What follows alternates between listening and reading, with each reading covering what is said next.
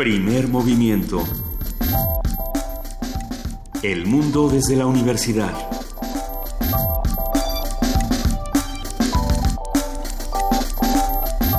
Muy buenos días, son las 7 de la mañana con 6 minutos de este eh, jueves 24 de noviembre. Ya estamos aquí en Radio UNAM arrancando Primer movimiento. Querida Luisa Iglesias. Querido Benito Taibo, bienvenido de vuelta. Muchas gracias, volví. Eh, eh, tenía yo mucha desazón esta mañana, pero nada me regresa más la, sazón y la alegría a, esta, a estos amaneceres que estar todos juntos, porque también está nuestra jefa de información, Juana Inés de ESA. Buenos días, ¿cómo están? Juntos otra vez, Juana Inés. Vamos, postura de poder. Postura de poder. Ahorita vamos a poner todos la postura de poder porque tenemos muchísimas cosas que discutir. Y si no ponemos la postura de poder, yo no sé, francamente, cómo le vamos a hacer.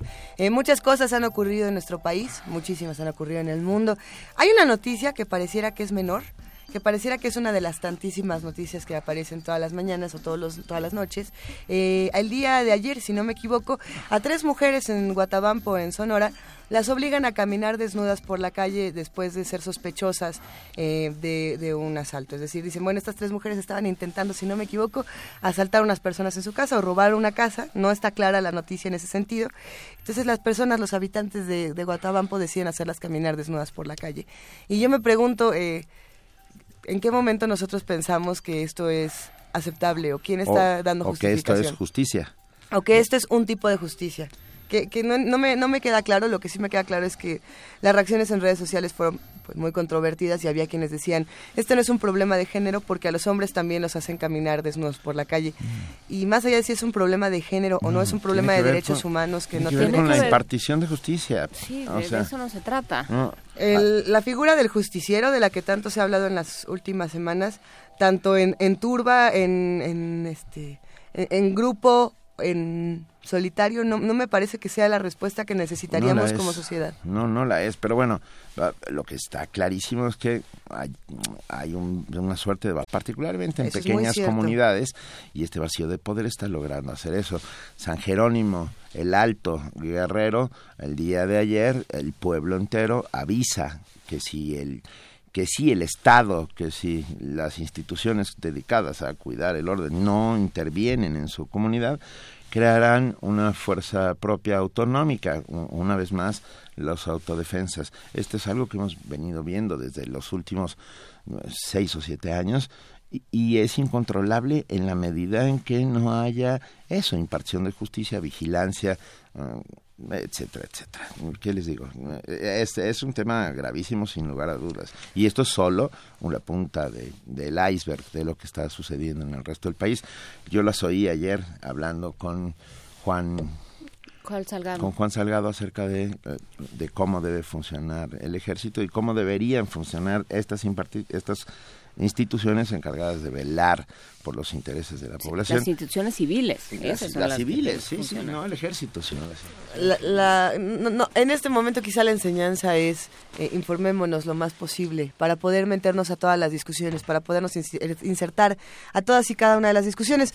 Por eso el día de hoy tenemos un programa que esperemos disfruten muchísimo. Vamos a arrancar en nuestro jueves de gastronomía con el vino y sus sustratos. Una conversación con Luis Fernando Otero Torregosa, presidente de la Academia Mexicana del Vino. ¡Qué delicia! Va a estar increíble esta conversación. Y además el vino mexicano ha tomado unos auges impresionantes en los últimos tiempos, eh, pero impresionantes. Por otro lado, tendremos la participación de la Dirección General de Divulgación de la Ciencia con José Franco, su titular, que habla sobre la exposición de plantas mexicanas en el Museo Universum, que se inaugura mañana, mañana viernes. Vamos a contar también con la participación del Centro Cultural Universitario Tlatelolco. Hablaremos con Ana Torres, curadora, que bueno, va a charlar sobre la exposición La ciudad está allá afuera. En nuestra nota del día, el corte de caja de la Unión Europea. O sea, ¿en qué estado se encuentra hoy la Unión Europea? En todos los temas económico, político, social, eh, de migración y tendremos para ello el comentario de Luis Guacuja, responsable del programa de estudios sobre la Unión Europea del posgrado de la UNAM. Es que a mí me encanta hablar con Luis Guacuja, me, pone de buenas. Nada más leer que vamos a hablar con Luis Guacuja esta mañana, ya me, me llena de, de sentimientos encontrados. A ver, vamos a contar con la participación del Programa Universitario de Estudios de Género.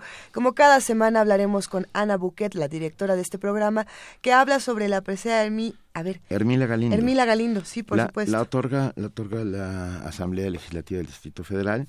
Hoy, el día de hoy, ¿no? 11 mujeres a las ocho y media de la mañana, me parece que será, serán galardonadas. Son 11 mujeres que serán galardonadas con esta presea y entre ellas, hay que decirlo, una de las es la propia Ana, Ana, a la cual desde, desde ahora la felicitamos y luego ya sabremos sus impresiones. Contaremos con Poesía Necesaria esta mañana y Benito Taibo es el responsable. Y hoy... ¿Ya sabes qué quieres, Benito? Voy a leer a Roberto Fernández Retamar, poeta cubano, director de Casa de las Américas. Yo creo que voy a... Hay un poema suyo que recuerdo desde que soy un adolescente, porque Fernández Retamar es director de Casa de las Américas desde 1959, que se llama Llamaradas para Fechas Vacías. Lo voy a buscar porque es francamente bueno. Excelente. Eh, mesa del día. Hoy es jueves. Hoy es jueves. ¿Y cuando es jueves qué pasa? Pues hay mundos posibles. no, sí, somos como Carlos Neto y Titino, perdón. Sí, como Hugo Paco y Luis. O como Hugo Paco y Luis, mejor. Claro, porque cada uno dice lo que quiere, no, no lo dice ya. Mundos posibles. Mundos posibles. El doctor Alberto Betancourt, doctor en Historia, profesor de la Facultad de Filosofía y Letras de la UNAM y coordinador del Observatorio G20 de la misma facultad, nos va a hablar de... ajustes geopolíticos ante la tormenta Trump. Qué miedo, una vez más, este tema eh, no, no, se va de, de esta cabina y creo que no se va a ir de aquí enero. Y creo que en enero va a seguir y así unos cuatro años. Pero aquí vamos a estar, muchachos. Aquí vamos a estar. Eh, vamos a contar ya para cerrar el primer movimiento esta mañana con la participación del Programa Universitario de Derechos Humanos. Como lo hacemos cada jueves, vamos a hablar con Luis de la Barrera, titular de, de, este, de este espacio, el Programa Universitario de Derechos Humanos, que habla sobre la reciente sentencia a tres presuntos secuestradores de la banda de los Zodiaco. ¿Se acuerdan quiénes son los Zodiaco? Tiene que ver con Florence Cassés. Son, son estos personajes extraños, el no, el supuesto no. ¿Qué nos lo cuenta Luis de la Barrera? Para no meternos en... En Honduras. En Honduras. Pues quédense con nosotros de 7 a 10 de la mañana. A ver, estamos en el 860 de AM, en www.radiounam.unam.mx y en el 96.1 de FM, por supuesto. Arrancamos con información que nos da la universidad. ¿Qué está pasando con servicio social? Millones de mexicanos se han visto beneficiados por el servicio social que se desarrolla en la UNAM desde hace ocho décadas. Así lo aseguró el rector Enrique Graue al entregar a alumnos la medalla Gustavo Vaz Prada. Los detalles de la información con nuestro compañero Antonio Quijana. A 80 años de su existencia, el servicio social en la UNAM ha logrado beneficiar a decenas de millones de mexicanos en zonas rurales y urbanas, afirmó el rector Enrique Graue al encabezar la entrega de la medalla Gustavo Vaz Prada a 184 alumnos. En el auditorio Raúl Fournier Villada de la Facultad de Medicina dijo que en un país tan desigual como el nuestro, donde el 55% de su población vive en condición de pobreza, es fundamental el apoyo de los más capacitados para los más necesitados. Es de tal impacto que gradualmente todo mundo se incorpora. Todas las escuelas y instituciones de educación superior se incorporan a que sus estudiantes presten el servicio social. Decenas de millones de mexicanos se han visto beneficiados con esta iniciativa del doctor Gustavo Vaz. Es por eso que también celebramos hoy, con este día, estos 80 años. Estamos celebrando nuestra relación íntima con la sociedad mexicana. A nombre de los galardonados, dos estudiantes hablaron de su experiencia. Alexis Ayala Mesa de la Escuela Nacional de Enfermería y Obstetricia quien participó en dos comunidades de la montaña de Guerrero, expuso que uno de los logros institucionales en la zona fue reducir a cero las muertes maternas. En el tiempo que se entrega el pasante a la población, se viven muchas experiencias. La satisfacción de salvar vidas, así como el agradecimiento de las personas ayudadas, el ver reflejado el bienestar de una persona como resultado de atención a la salud. Se aprenden muchas otras cosas más, como el ser empático con las, demás personas, a ser solidario. Se vive la carencia de alimento, se vive la lejanía del distanciamiento familiar y hasta enfrentando la necesidad de aprender una lengua, lo que nos permite crecer como persona y eliminar las barreras de la comunicación participación en el desarrollo de nuestras actividades en el ámbito profesional.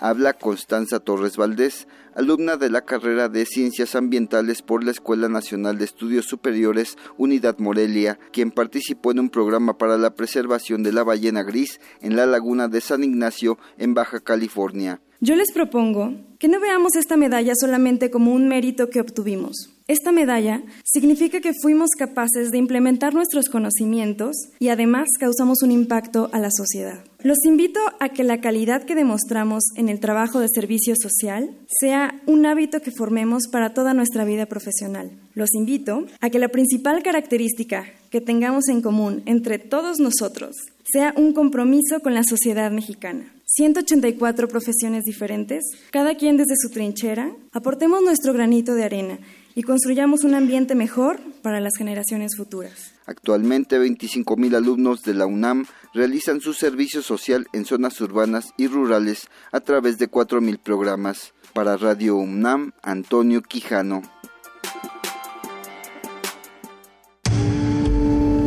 Primer movimiento. Clásicamente... Universitario.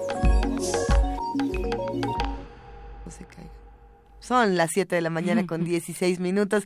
A ver, es que estábamos discutiendo aquí, antes de que empezara precisamente la canción infantil, que no hay que pelearse los unos con los otros, que nosotros aquí siempre amanecemos con muchísimo gusto venir a trabajar, pero hemos visto, por supuesto, que las noticias, que todas estas cosas tan fuertes han generado un clima como de mucha desazón y de divorcio entre unos y otros. Pero ¿sabes qué es buenísimo para eso? ¿Qué es buenísimo? Esta canción de cuna portuguesa que me encontré ayer. ¿De qué? De, a ver, ¿cómo, ¿cómo, fue este hallazgo? Eh, ¿Youtubero? Sí, es youtubero. Porque paso mucho tiempo en, en, YouTube dando vueltas a ver qué me encuentro. si usted también pasa tiempo en YouTube y se encuentra cosas, mándenosla, por favor. Ok. Pero me encontré esta canción de cuna portuguesa y me gustó porque es enormemente dulce. No entendí bien la letra. Venía ahí la, la una, una eh, transliteración, digamos, de, de la letra, pero no la entendí. Entonces la vamos a poner en redes y si usted sabe portugués, más o menos váyanos explicando, porque habla algo de, de, una estrella y de cómo el niño se va a dormir, como la estrella, cuando la estrella va a salir y entonces hay un barco y, y así, pero no entiende muy bien. Pero de todas maneras, aunque uno no le entienda, la melodía es enormemente dulce y las palabras en portugués, ayer que hablaba Manuel Rivas de cómo las palabras pueden ayudar a quitarnos la contaminación y el ruido, pues aquí están. Una de mis palabras favoritas, nada más por, uh -huh. por sumar a lo que estás diciendo, es saudade. Y yo creo que no hay palabra más eh, bella y con tantos, bueno, no, sí las hay, pero tiene tantos significados y tiene tantas cosas maravillosas que, bueno, sí, viva el portugués en toda su expresión. Vamos a escuchar esta canción a ver qué les parece. Dorme, meu menino,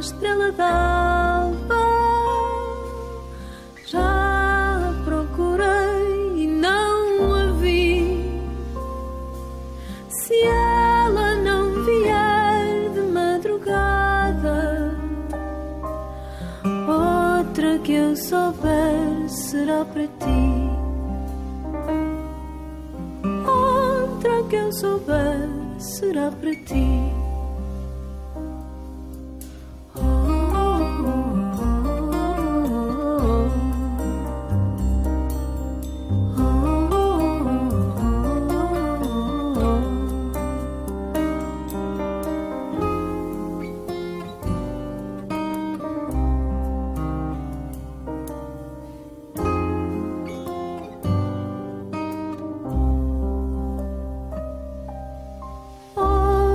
Que eu souber na noite escura, com o teu sorriso de encantar, ouvirás cantando nas alturas, trovas e cantigas de embalar.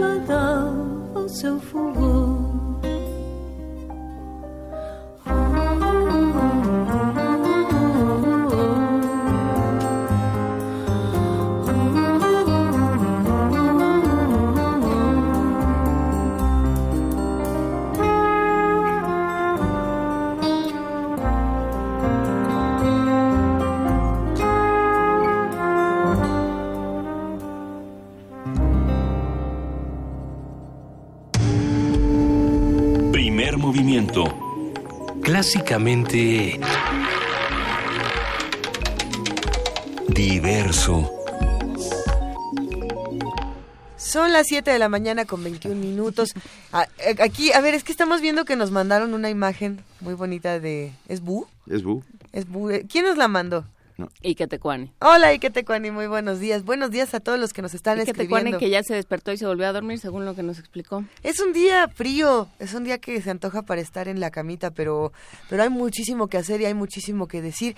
De hecho, estábamos nosotros leyendo la Gaceta UNAM aquí mientras, mientras despertábamos, mientras amanecíamos, y nos encontramos con muchas notas que estaban bastante, bastante buenas, de hecho. Pues sí, como todos los jueves, ya ven que la Gaceta sale los lunes, esta semana porque hubo asueto, salió el martes. Salió el martes, pero hoy ya es jueves y ya está de vuelta la Gaceta UNAM y ya la puede usted conseguir no solo en todas sus dependencias y en todas sus áreas de trabajo, sino en en todas las dependencias universitarias, sino en la en la app Gaceta, en la app de la, Gaceta. Así es, y en las librerías. De la UNAM, pues sí. Pues, o sea, si, si, uno no tiene la, la, aplicación, se puede meter a gaceta.unam.mx y ahí puede conocer todos los y contenidos. ahí puede, puede revisar el PDF. Esta, esta, esta edición, por supuesto, ya que mañana es el Día Internacional contra la, de, contra la Violencia contra las Mujeres. Así es. O para prevenir la violencia contra las mujeres. Eh, tiene en la portada este tema de no más violencia contra las mujeres.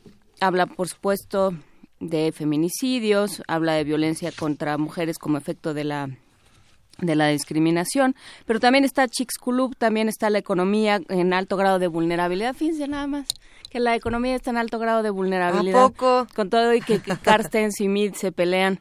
Mid anda muy peleonero, ¿no? anda medio gritón. anda gritoncito. Y dijo que nuestra economía está a punto de un choque profundo. Qué bueno que ah. no es asegurador de Qué alentador. Cartens, porque no, vete a saber o, o, este o, motivador, motivador de sus profesionales. Pero bueno, en fin, este, entonces revisen su revisen su gaceta. Hay una entrevista muy interesante con Ana Buquet, por cierto, que, que se puede compartir, pero no sé si esté solamente en línea o si también esté en la publicación impresa. Está también el aniversario de nuestra queridísima casa de libro, casa universitaria de libro. Abrazos a, a todos en la casa universitaria del libro. ¿Cuántos años cumple? Cumple, ahora te lo digo, 30 años, según dice la Gaceta. Ah, excelente. Si usted no la conoce, está en la esquina de Orizaba y Puebla. Es un edificio bellísimo. Bueno, la puede conocer de entrada viendo la foto que viene. Ahí viene la foto, pero puede ir en vivo y en directo a conocerla. Ah, está ahí la librería eh, García Terreses, no. Bueno, una de las librerías de la UNAM, eh, que es una de las más bonitas que tenemos, porque está ahí como en el sótano. Está en el sótano de la casa. además, esa casa que era, era una casa. Sí. Entonces, y luego se convirtió en el centro, centro asturiano. Luego se convirtió en el centro asturiano y luego el centro asturiano lo donó a la universidad para la Casa Universitaria de Libro. Y si te vas metiendo por los rincones, te vas encontrando el costurero de la señora, el comedor, este, realmente vale la pena la visita a la Casa Universitaria del Libro. Nos dice Alejandro Ponce, saudade, me encanta el libro Papeles Falsos de Valeria Luiselli y la explicación de la misma. Buen día. Supongo que de esta, la explicación que da Valeria Luiselli en esta, de esta palabra. Pues ya que están hablando de Valeria Luiselli, ya que estamos por acá, va a estar con nosotros la semana que entra. ¡Ay, qué emoción! Va, a hablar de su libro a mí es que la Los niños perdidos. Me, encantó la, novela de Valeria Luiselli de Los Ingrávidos. Esta novela donde hace un... De Gilberto Owen. Un homenaje a Gilberto Owen, pero también está reconstruyéndose a sí misma y que se hace a partir de pequeños fragmentos. Eh, y que además es una novela eh, que ya tiene muchos años, Los Ingrávidos, ¿no? ¿Cuántos años tendrá? Pues, seis, siete, por ahí. Como seis, siete, porque además ya se hizo una adaptación eh, al teatro también. así es. Me, me, parece que hay que leer a Valeria Luiselli siempre cuando uno quiera y es muy disfrutable. Eh, nos han mandado muchísimos comentarios. Eh, nada más, y, no por retomar el tema de la Gaceta, solamente quiero decirles que gracias a ella me enteré, y quiero compartirlo con todos, de que la exposición de Anish Kapoor va a durar unos días más. Ay, qué bueno. Y, yo tenía desazón en mi ser por eso también, porque eh, nada más había podido ir una vez a ver esta exposición de Anish Kapoor y va a estar hasta el 30 de diciembre. Se extiende un par de días. Qué maravilla. Y ustedes saben en dónde es, es en el Museo Universitario de Arte Contemporáneo, ahí en Ciudad Universitaria. Véanla porque de verdad es una maravilla. ¿Ya fueron a verla ustedes? Y además juntitos, sí, y juntito está esta nueva exposición llamada Azul de Prusia, que es... ¿Qué tal está? Muy y ya, digo, ya que estamos por aquí, ya que estamos en los avisos parroquiales, este sábado 26 de noviembre, justamente para que aprovechen y vayan a ver la exposición, va a haber una intervención musical del ensamble Cepro Music el Centro de Experimentación y Producción de Música Contemporánea. Este sábado 26 de noviembre a las 19 horas en el MOAC. Eh, va a haber boletos en taquillas del museo y en http boletia.com diagonal cp diagonal muac. Ah, buenísimo. Vayan a escuchar esta intervención musical a la exposición Arqueología Biología de Anish Kapoor. Y la semana que viene vamos a estar en la Feria Internacional del Libro de Guadalajara. Los aquí presentes. Pueden ah. buscar, dentro de unas horas pueden buscar nuestro promocional en las redes. Si ya vieron nuestro, nuestro ah. teaser del día de ayer, vieron nuestro teaser del día de ayer. ¿Todo esto dónde se encuentra? En UNAM Global, es globalunam.unam .mx, esa es la dirección para que puedan encontrar estos contenidos. Están muy divertidos. Oye, estamos haciendo muchas cosas porque también ya viene la pastorela. No, estamos cerrando la pastorela. Alberto Betancourt ya habló que si puede que, que si puede hacer casting. Todavía no me dice que quiere ser. Bueno, va a venir que haga su casting ahorita, voy a hablar con él seriamente a ver qué quiere. Mago de Oriente. Pastor camello. Ya les contaremos qué va a hacer Alberto Betancourt, pero déjenme decirles que siguen pasando muchas cosas en la universidad, por eso nos sentimos tan vertiginosos y tan llenos de información. Y es momento de que platiquemos con José Franco. Él es titular de la Dirección General de Divulgación de la Ciencia. Pepe Franco, buenos días, ¿cómo estás? Muy buenos días, Luisa. Yo estoy muy bien. ¿Qué tal están todos ustedes allá? Eh, Excelente. Encantados de hablar contigo, como siempre. Benito, el encantado soy yo, eres encantador. Mi Oye, querido Pepe, porque además hay una exposición que se antoja muchísimo para este, para este fin de semana. Así es, es una exposición para todos los sentidos, digamos. Es eh, una exposición que se va a inaugurar mañana, viernes 25 de noviembre, en Universum, y es una exposición sobre la variedad de especies eh, eh, con vida que tiene nuestro país, es sobre la biodiversidad, pero se utiliza el agave como ejemplo de la biodiversidad. Yo no sabía esto antes, pero lo supe cuando estuve viendo los detalles de la exposición. Hay del orden de 200 diferentes especies de agave eh, en todo el mundo, de las cuales más o menos como 150 existen en nuestro país y de estas 150 como 120 son endémicas, es decir, solamente existen en nuestro país. Yo esto no lo sabía, pero pues me da muchísimo gusto porque porque como decía el agave eh, tiene un poquito de muchas cosas, no solamente se puede hacer pulque y tequila con el agave, sino también la planta es utilizada para hacer fibras, para hacer este mecates. Por ejemplo, el enequén es un es uno de los miembros de esta de esta familia que obviamente ha sido utilizado a lo largo de un buen número de años para generar cuerdas y para generar tapetes y para generar toda una serie de cosas. Entonces, el agave es uno de los ejemplos de la biodiversidad que tenemos en el país y además es una planta muy, muy útil que desde antes de que llegaran los españoles a, México era era utilizada por todas las este, por todos los grupos originarios de nuestro país el pulque es este pues es una bebida fermentada ancestral el pulque se hacía antes de que llegaran los españoles y el pulque, bueno, como todos aquellos que, que les gusta el pulque, pues es una, una bebida fermentada que se hace eh, después de extraer el aguamiel de, de este, del agave. Y obviamente no todos los, este, no todos los agaves son eh, útiles para, para hacer pulque, pero hay un buen número, hay hay hay bastantes este, diferentes agaves de los cuales se hacen eh, pulque y el destilado pues es el tequila o los diferentes mezcales. El bueno, el bueno, el bueno para hacer tequila se llama Azul Tequilana Weber. Bueno, ese es se ha vuelto pues este uno uno de los eh, simbólicos, pero yo creo que por ejemplo los mezcales que se hacen en Oaxaca y en prácticamente todo el país son de muy muy buena calidad. Yo no sabía, por ejemplo, que del Enequén puedes hacer también un, un buen mezcal y estuve hace algunos años de visita en Yucatán y uno de los investigadores del Centro de Investigaciones Científicas de Yucatán, eh, que se ha dedicado a explorar las posibilidades del Enequén para, para generar bebidas, hizo un mezcal de, de Enequén buenísimo. ¿Viste el silencio dramático que hicimos todos? Pausa dramática. Sí, sí, sí, eh, eh, porque estaban deleitándose con un tequila, un mezcal a estas horas de la mañana. No, no, no, estábamos, lo estábamos haciendo de manera virtual gracias a tu explicación, porque esa es la magia de la radio, Pepe Franco. No nos empieces a balconear tan temprano. Muy bien, muchas gracias.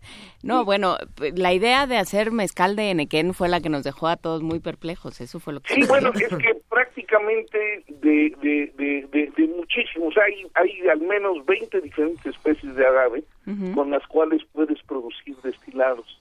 Entonces, eh, los... Eh, los mezcales que hay, por ejemplo, en Oaxaca, pues no vienen del, del agave azul que mencionaba no.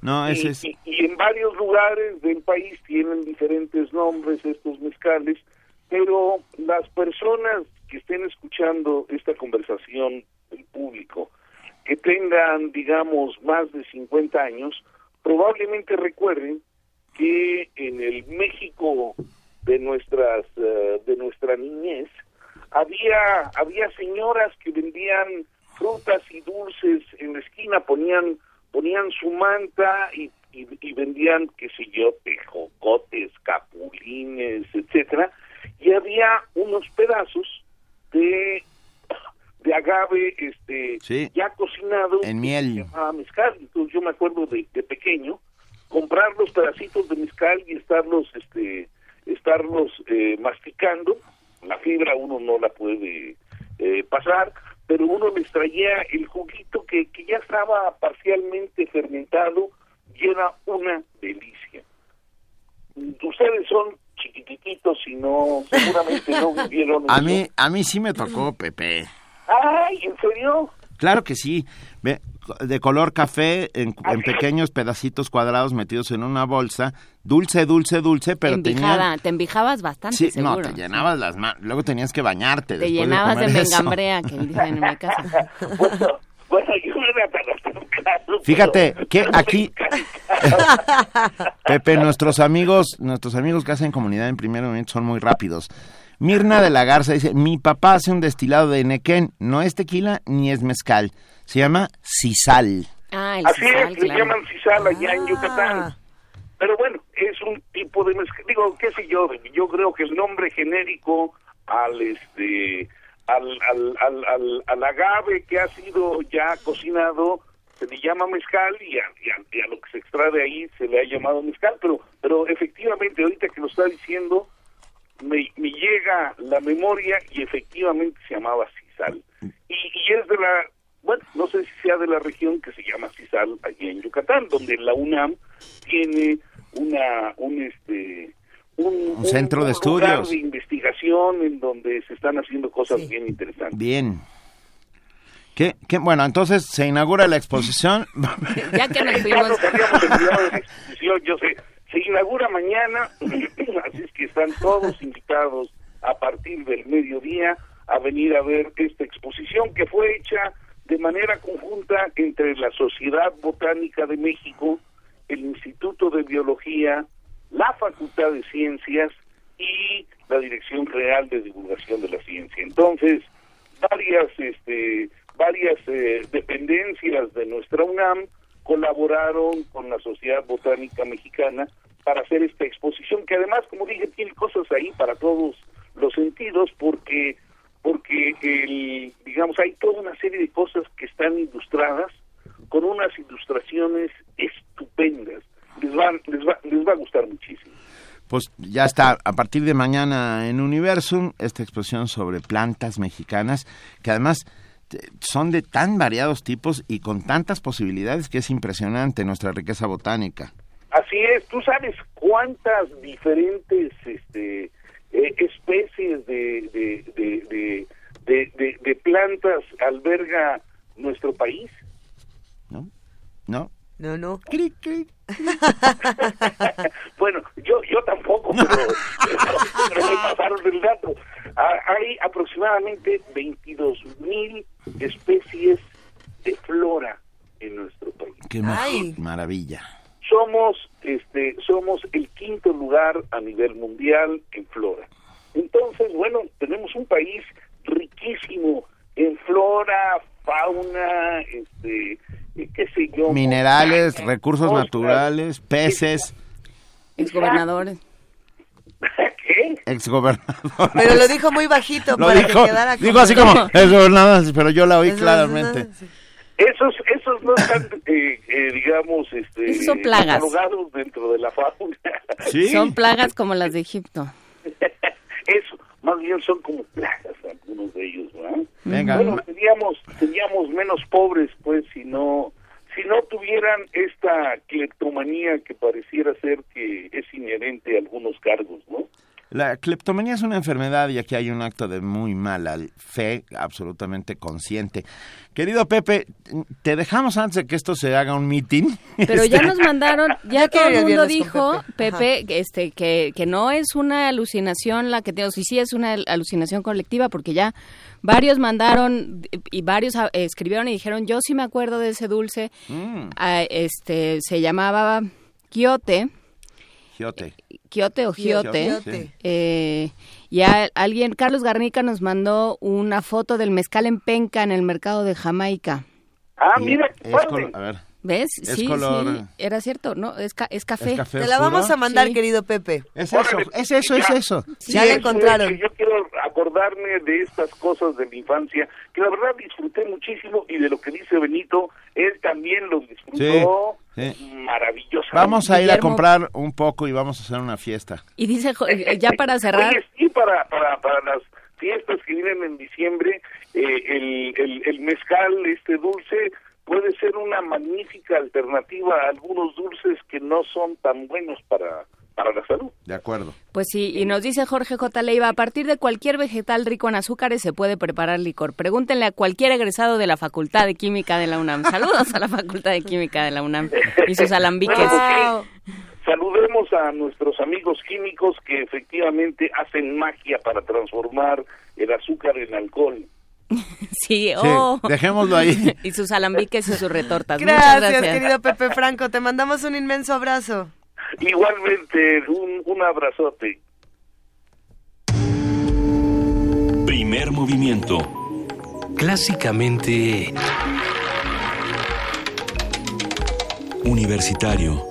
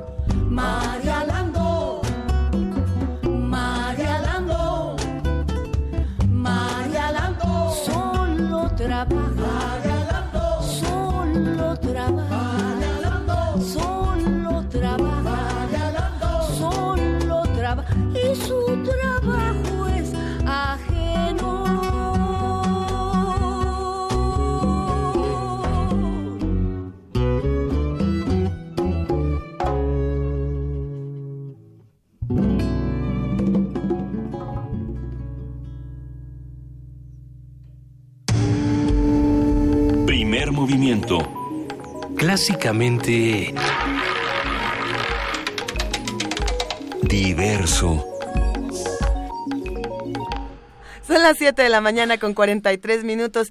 ¿Y qué es lo que acabamos de escuchar? Acabamos de escuchar María Landó con Susana Vaca. Qué, qué bonita voz, ¿no? Ay. Qué arrulladora. Desde que amanecimos aquí en primer movimiento, y digo amanecimos porque se fue Porque haciendo aquí de día, amanecemos. Porque aquí amanecemos diario. Eh, qué, qué belleza de selección musical. Gracias a la producción por siempre escoger estas bellas melodías. Ya nos están pidiendo otras, por cierto. Bueno. ya por ahí pidieron a Queen. Ah, No más, yo nada más lo dejo. No, y ya nos mandó eh, Javier Ramírez Amaro, que es, es el tuit más rápido del universo, ya nos mandó la versión, una versión bilingüe, digamos, la versión en español y la versión en portugués de la canción de cuna que escuchamos al principio. La vamos a, a subir a redes, la vamos a compartir en redes. Porque dice, duerme mi niño, que la estrella de la mañana ya la busqué y no la encontré. Si ella no viene de madrugada, otra que yo sé será para ti. Qué bonito.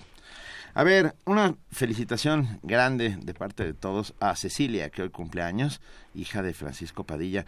Le mandamos un beso y un abrazo fuerte y Ah, nos por da supuesto. mucho, mucho, mucho gusto que, que esté aquí con nosotros también haciendo comunidad. Y otro saludo, ya que estamos en este momento de, de todos, De la salutación. de todos estamos saludando. De la saludation. Mayra Elizondo Sí. nos pide que saludemos a sus alumnos, que ya los puso a oír primer movimiento. Si usted tiene a su cargo este un ¿A un grupo, grupo? póngalos a oír primer movimiento. Ellos Les va a servir. Ellos son de la maestría en investigación de operaciones de posgrado UNAM. Un abrazo a todos ellos. ¿Qué será la investigación de operaciones tú? Mm, Mayra, ¿qué es la maestría en investigación de operaciones de posgrado? Que nos cuente y que nos cuenten sus alumnos, que nos cuenten qué es lo que... qué tipo de operaciones ¿Qué es lo que discuten en las aulas? ¿Qué es lo que se está discutiendo? Hay muchísimas invitaciones que nos está haciendo la universidad y que nosotros vamos a compartir en este momento con ustedes. Hay muchísimas conversaciones, mesas, talleres, bueno, es que todo pasa. Yo sentí que esta semana todo pasó. Esta semana es que te diría, te diría al público universitario, es que como ya se va a acabar el año. Y como empezamos, digamos, la semana diferente. Es que, ¿sabes? No, y además es que, ¿sabes? Como ya vienen las posadas. Ok, a ver. No, pero bueno, sí es cierto que hay una hay un frenesí por organizar cosas para que para que no se vaya el año sin que los organicemos, pero de todas maneras, si usted se está preguntando qué hacer hoy, le damos dos opciones. Por un lado, si quiere ir al, a la inauguración de la exposición sobre la milpa, espacio sagrado en, en el Museo de Culturas Populares, es a las 7 de la noche. Sí entrada libre. Es entrada libre y por supuesto va a estar nuestra queridísima Cristina Barros, nuestra pues, colaboradora. Colaboradora y, maizóloga e itacatequera de cabecera. Y, este y gurú. Y gurú máximo. Entonces, bueno, pues si quiere ir usted al Museo de Culturas Populares, va a estar Cristina Barros inaugurando esta esta muestra y esta serie de conferencias, creo, sobre la milpa. Nos escribió Carla Iberia Sánchez. Ajá. Eh, que te mandamos un abrazo, Carla. Y dice, el que haya probado un bocado de penca de maguey cocido no puede olvidarlo. Y hay solo un sitio donde lo venden en DF.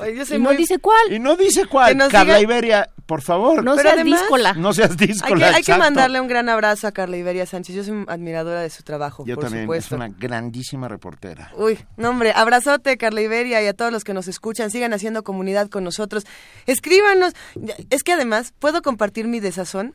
Yo no puedo tomar mezcal porque tengo muchas alergias a cierto tipo de, bebidas, entonces siempre sufro cuando hablan de mezcales, se me antoja y no puedo hacerlo. Y cuando están haciendo este tipo de sugerencias las acepto porque hay que hay que ir a investigar en el mejor afán de la investigación, no de nada más ir a a ver a ver si con esas también te pones verde o qué. Pues a ver qué pasa porque son de diferentes eh, elaboraciones. Yo no sé si han notado que nuestra productora nos está sutilmente empujando desde hace un rato. Nos está diciendo que hay boletos, que hay boletos y entonces, ¿qué les parece si damos los boletos? Pero, A ver, espera, antes. Pero es que había otra invitación. Velos, velos. Yo no fui, Frida. A las seis de la tarde en la sala Miguel Covarrubias en el Centro Cultural Universitario, en aquello que otras generaciones llamaban Cultisur. Yo todavía lo llamo Cultisur. Eh, sí. En la sala Miguel Covarrubias a las seis de la tarde encuentro de poesía entre Eduardo Lizalde y Ernesto Cardenal. Ah, está bueno. Si quiere usted ir a ver a estos dos grandes de la poesía mexicana, siglo XXI y nicaragüense, claro. Este siglo XXI y la UNAM, la editorial siglo XXI y la UNAM los invita a este recital, a este encuentro de poesía entre Ernesto Cardenal y Eduardo Lizalde. Suena muy bien. Ahora sí, ¿me puedo dar boletos? Ahora sí. Hay muchas invitaciones, todas han estado bastante buenas en realidad, eh, pero para los que el sábado y el domingo se quieran ir al teatro, hay una oportunidad que les va a encantar. A ver, la Secretaría de Cultura nos está regalando cinco pases dobles para la obra El Año de Ricardo. Estos pases son para el domingo 27 de noviembre, este domingo a las 6 de la tarde, en la sala Javier Villaurrutia del Centro Cultural del Bosque, que como ustedes bien saben, está ubicado atrás del Auditorio Nacional. Los que se ganen estos boletos que vamos a dar por teléfono, tienen que recogerlos media hora antes de la función en la mesa de relaciones públicas que va a estar al lado de la taquilla. ¿Cuál es el teléfono? 55 36 43 39 y, y nada más ya menos. No, no va a haber pregunta enredosa ni acertijo, ni nada. Así que el que quiere ir al teatro se puede ir el domingo 27 de noviembre a las 6 de la tarde.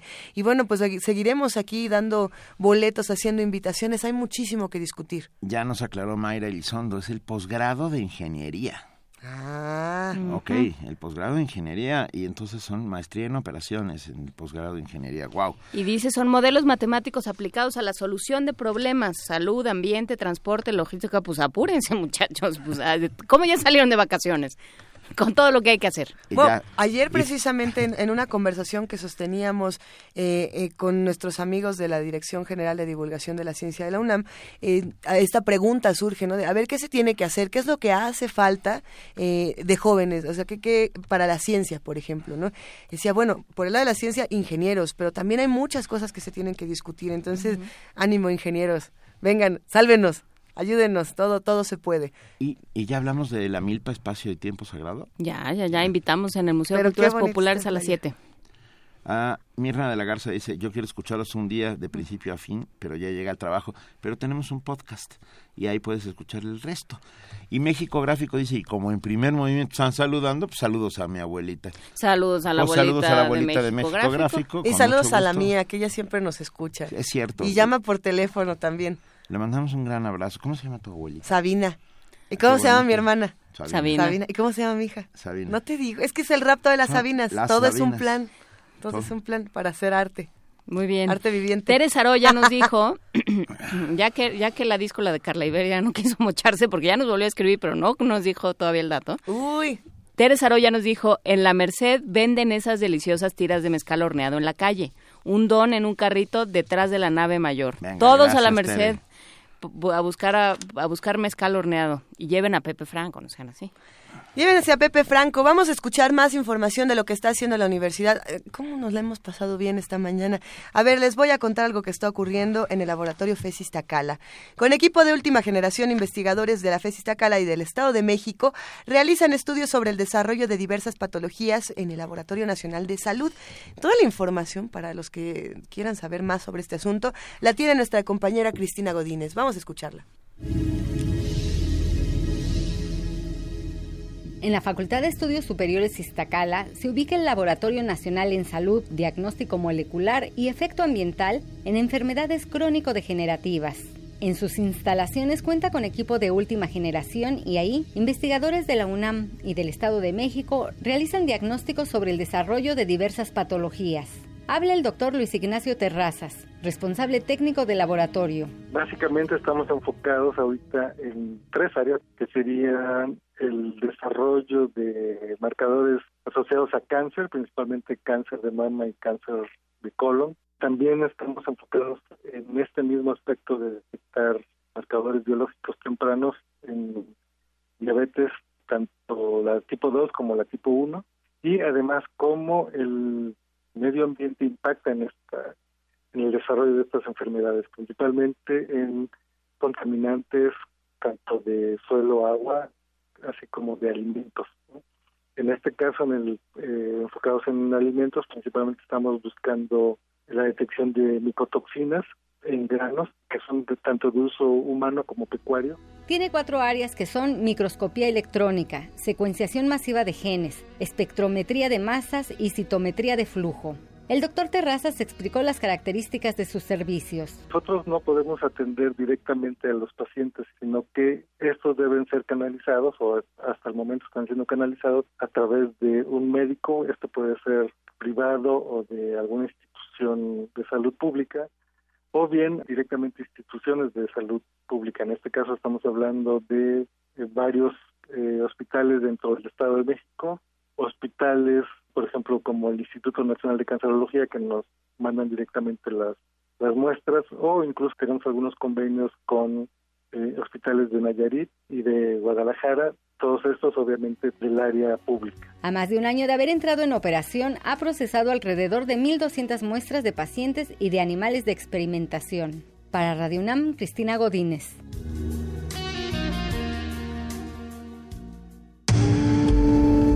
Primer movimiento. Clásicamente... Incluyente. Nos mandaron un mensaje a las redes sociales de Primer Movimiento preguntándonos cómo está eso de Guadalajara. Eh, sí, por supuesto. Eh, a ver, ¿qué va a pasar en la Feria Internacional del Libro de, Guadalajara? Esta feria maravillosa, este espacio privilegiado para los lectores, más que para los escritores, para los lectores. para los editores también. Para los, editores. Que vamos todos. Y, para los como a jugar al arenero, haga de cuenta. Haga usted de cuenta. Pero también para los que vamos a compartir toda esta información, yo creo que es una oportunidad siempre maravillosa de salir de la cabina y de estar en un espacio donde todos nos encontramos, nos abrazamos. Eh, las estaciones hermanas también se apapachan por ahí. Eh, eh, sin duda vamos a estar nosotros en tres transmisiones diferentes, como ya lo escucharon en este, en este promocional que está dando la vuelta aquí en, Radio UNAM. Resistencia modulada está de 8 a 9 de la noche. aunque su horario habitual, como ustedes saben, es hasta las 12, o sea, no le quiten en la noche. Pero si nos vamos para atrás, Prisma RU está de 1 a 3. Eso tienen en las tardes. Y, si nos vamos para atrás, para atrás, para atrás, en la mañana, nosotros estamos de 7 a 10 de la mañana. Vamos a estar del el 30, 1 y 2, ¿no? 30 de noviembre. Miércoles, jueves y viernes. Miércoles, jueves y viernes. De la próxima semana. Jueves y viernes de la próxima semana. Y ya empezamos a hacer el cartel. No es por decirles, no es por dárselos a desear, pero ya estamos considerando tener, por ejemplo, a Marsala Aquino, tener a, a Miguel León Portilla, tener a varios editores platicando con nosotros, a, los a los miembros del Colegio Nacional, a este Vela. están discutiendo cuántas a Lorenzo Meyer, a José Ramón Cosío, o sea, se puede poner, se puede poner interesante. una conversación que tuvimos con José Ramón Cosío el año pasado fue hace dos años. Hace dos años. Buenísima. A ver, perdón, muy rápidamente. Eh, Carla Iberia, gracias, ya ya soltó prenda y, nos contó el secreto. Si no me iba a deprimir yo. Frente al mercado Sonora está el rockstar de los magueyes. Frente al mercado Sonora y dos bloques más allá el de jugo de caña, díscolo y nostálgico. ¿Así se llama? ¿El rockstar de los magueyes? No, pero o así, o así lo conocemos. Así lo conocemos. El, el autodenominado por Carla Iberia. Así, así las que, lo que le dicen, perfecto. Muy bien. Y a ver, también ya un abrazo hasta a Lena, hasta Alemania, ya que estamos en el día de ¡Aló! ¡Aló! ¡Aló! Yo no lo hice, pero los observé con muchísimo entusiasmo. Abraham Alonso manda abrazos y besos a Lena hasta Alemania y nosotros los los, compartimos y suscribimos todos los abrazos. Estamos en arroba P Movimiento por si usted se quiere enterar de todas las discusiones que se están dando en Twitter, que además los radioescuchas ya se hablan entre, entre ustedes y ya nos pelan, ¿eh? ya los cachamos, siempre los cachamos cómo están Es que eso fue lo que pasó con Carla Iberia, que no, no nos taguiaste, Carla ¿No nos taguió? Bueno, etiquétenos por favor en arroba P Movimiento en diagonal, primer movimiento UNAM en Facebook. Júntenos. Júntenos, por favor. Estamos también en el 55 36 43 39. Estamos roncos, estamos contentos a las 7 de la mañana con 57 minutos porque vamos a escuchar música. Y como estábamos diciendo, la producción hoy, hoy viene con todo. A ver, ¿qué es esto de Lume Lume? Con fanfare Chorcalia. La podemos dedicar a nuestros amigos de publicaciones que ya van, ya emprenden la caravana rumbo a Guadalajara y que siempre han sido tan generosos. Un abrazo a los de publicaciones, buen camino, que les vaya muy bien, nos vemos por allá la semana que entra, muchachos. Ahí estaremos todos. Música.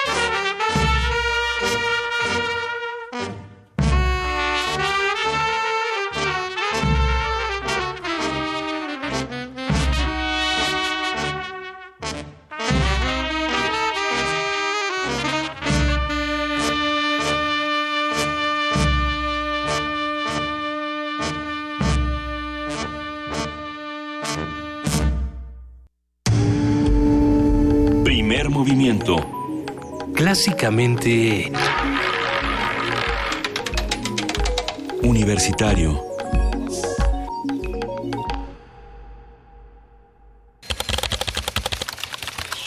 informativo. La UNAM. El feminicidio doloso con premeditación, alevosía, ventaja y traición que se efectúa con extrema crueldad no es un fenómeno en aumento, pues en la historia de la humanidad las violaciones y asesinatos con motivo de género se han realizado siempre, afirmó Alicia Lina Pérez Duarte Noroña, integrante del Instituto de Investigaciones Jurídicas de la UNAM. La violencia contra la mujer es consecuencia de la discriminación que sufre tanto en las leyes como en la práctica, así como por la persistencia de desigualdad por razones de género, aseguró Ana Bouquet, directora del Programa Universitario de Estudios de Género de la UNAM. Nacional. Christian Skook, representante del Fondo de las Naciones Unidas para la Infancia en México, afirmó que en los últimos cinco años murieron alrededor de cuatro niños cada día por homicidio entre 2010 y 2015, mientras que 40% de infantes de entre 10 y 17 años reportaron haber sido víctimas de violencia en la escuela. Empresarios de las cámaras de la industria de la transformación y de la construcción tomaron las instalaciones de la Secretaría de Finanzas y Planeación de Veracruz y bloquearon las calles ante la falta de pago de más de 100 millones de pesos a 15 empresas.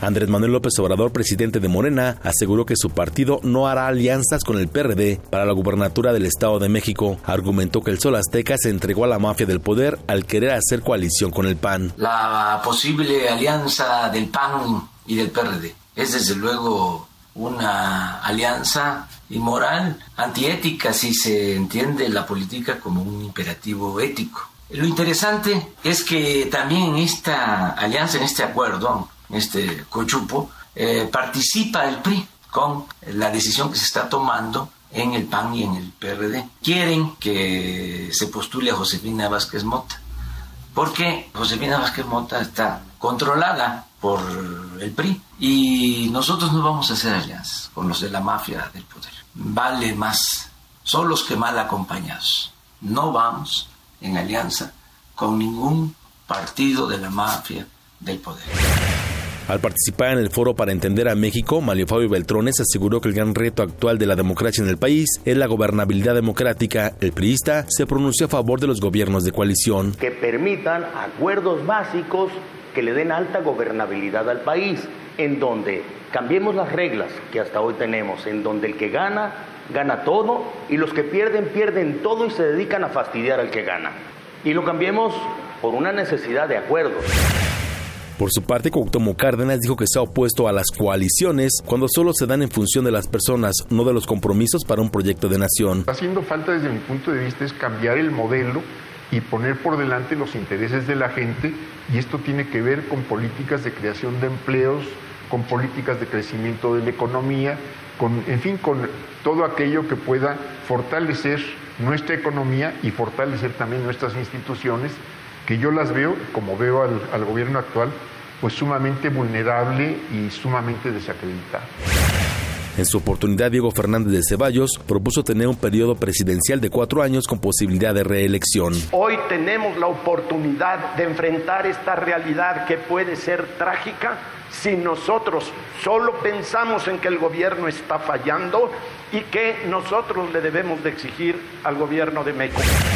El Movimiento Nacional Petróleos Activos en Evolución presentó ante la Comisión Nacional de Justicia Partidaria del PRI un recurso en contra de Carlos Romero de Champs por enfrentar denuncias penales a fin de que se le suspendan sus derechos partidistas o se le expulse. Sin embargo, el secretario de organización del CEN del PRI, Arturo Zamora, anticipó que la petición será desechada. Economía y finanzas. El Instituto Nacional de Estadística y Geografía, INEGI, informó que la economía mexicana se desaceleró en el tercer trimestre de 2016 al registrar un crecimiento de 2%, mientras que en junio pasado fue de 2.6%. Internacional. El gobierno del Reino Unido admitió que tras el Brexit su economía crecerá menos y se endeudará 122 mil millones de libras. Habla Philip Hammond, ministro de Economía de esa nación europea. El Brexit hace más urgente que nunca abordar las debilidades a largo plazo de la economía británica, como la falta de productividad y los desafíos en materia de vivienda, y la dañina falta de equilibrio entre el crecimiento económico y la prosperidad de nuestro país. Este jueves, en Bogotá, el presidente de Colombia, Juan Manuel Santos, firmará el acuerdo de paz definitivo con la dirigencia de las FARC. Vamos a firmar este nuevo acuerdo aquí en Bogotá, en el Teatro Colón. Y una vez firmado el nuevo acuerdo, quedan los temas de la refrendación y de la implementación. En cuanto a la implementación, esta debe hacerse necesariamente en el Congreso. Es ahí donde todas las leyes de la República deben ser discutidas y aprobadas. Un día como hoy. En 1957 murió el muralista mexicano Diego Rivera, autor de numerosas obras con contenido social y político. Dentro de sus creaciones más destacadas está la universidad, la familia mexicana, la paz y la juventud deportista, plasmada en el Estadio Olímpico Universitario de la UNAM. Hasta aquí el corte, en hora más información. Radio UNAM, clásicamente informativa.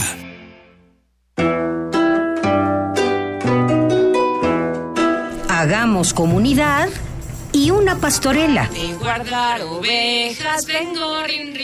Te invitamos a participar en nuestra ya tradicional pastorela de Sembrina. Entra a la página de Facebook de Primer Movimiento para descargar el texto.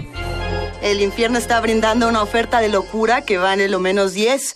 Es un plan para... Elige tu personaje favorito y mándanos una grabación de un minuto al correo electrónico primermovimientounam.gmail.com antes del 8 de diciembre. Ya tienen los pastores el camino franco para llegarse hasta el portal. Las mejores interpretaciones participarán en la versión en vivo de La Pastorela el jueves 15 de diciembre desde la sala Julián Carrillo de Radio UNAM. Primer movimiento. Hagamos comunidad y una pastorela.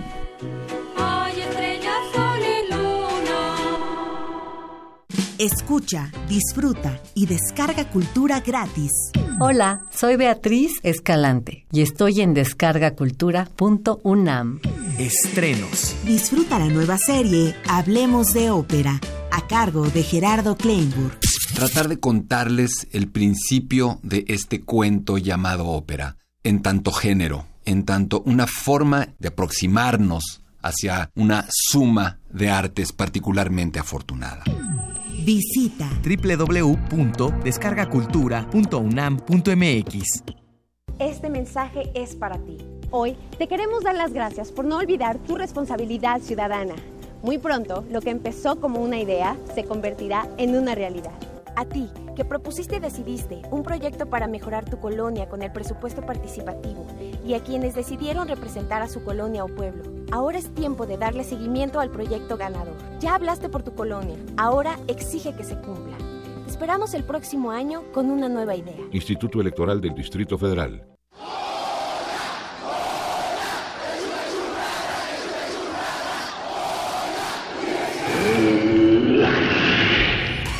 ¿Te identificaste? Identifícate con Fundación UNAM y ayuda a becar a miles de alumnos universitarios. Súmate 5340-0904 o en www.funam.mx. Contigo hacemos posible lo imposible. Abrir puertas. Perder el miedo. Abrazar lo nuevo. Aprender. Especializarte. Basta que quieras dar el paso. Atrévete con los cursos y diplomados que la UNAM tiene para ti. Ingresa a docencia.tic.unam.mx y lánzate a una nueva aventura que cambiará tu vida. Vive plenamente tu vida digital. Dirección General de Cómputo y de Tecnologías de Información y Comunicación, UNAM.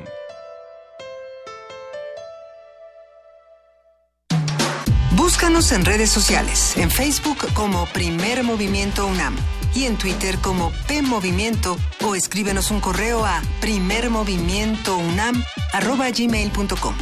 Hagamos comunidad. 8 de la mañana con 10 minutos. Estamos arrancando esta segunda hora de primer movimiento. Eh, Benito Taibo, Juana Inés de Esa y Luisa Iglesias. Aquí estamos los tres reunidos una vez más, querido Benito. Así es, y es un inmenso privilegio poder estar con ustedes como todos los días de lunes a viernes de 7 a 10 de la mañana. Pero ya tenemos en la línea a Ana Torres, curadora del Centro Cultural Universitario de Tlatelolco, que nos va a hablar sobre una exposición con un título bien bonito, La ciudad está allá afuera. Ana, muy buenos días. Muy buenos días, ¿qué tal, Benito? Muy, muy bien, se oye un poquito raro A ver, ah, ¿sí? a ver, ¿escuchamos bien? Sí. Ahí sí. Ahí sí, venga. Ana, muy buenos días. Muy buenos días, ¿qué tal? ¿Cómo están? Muy bien, gracias. Con, mucho gusto de escucharte y sobre todo para preguntarnos por qué la ciudad está allá afuera.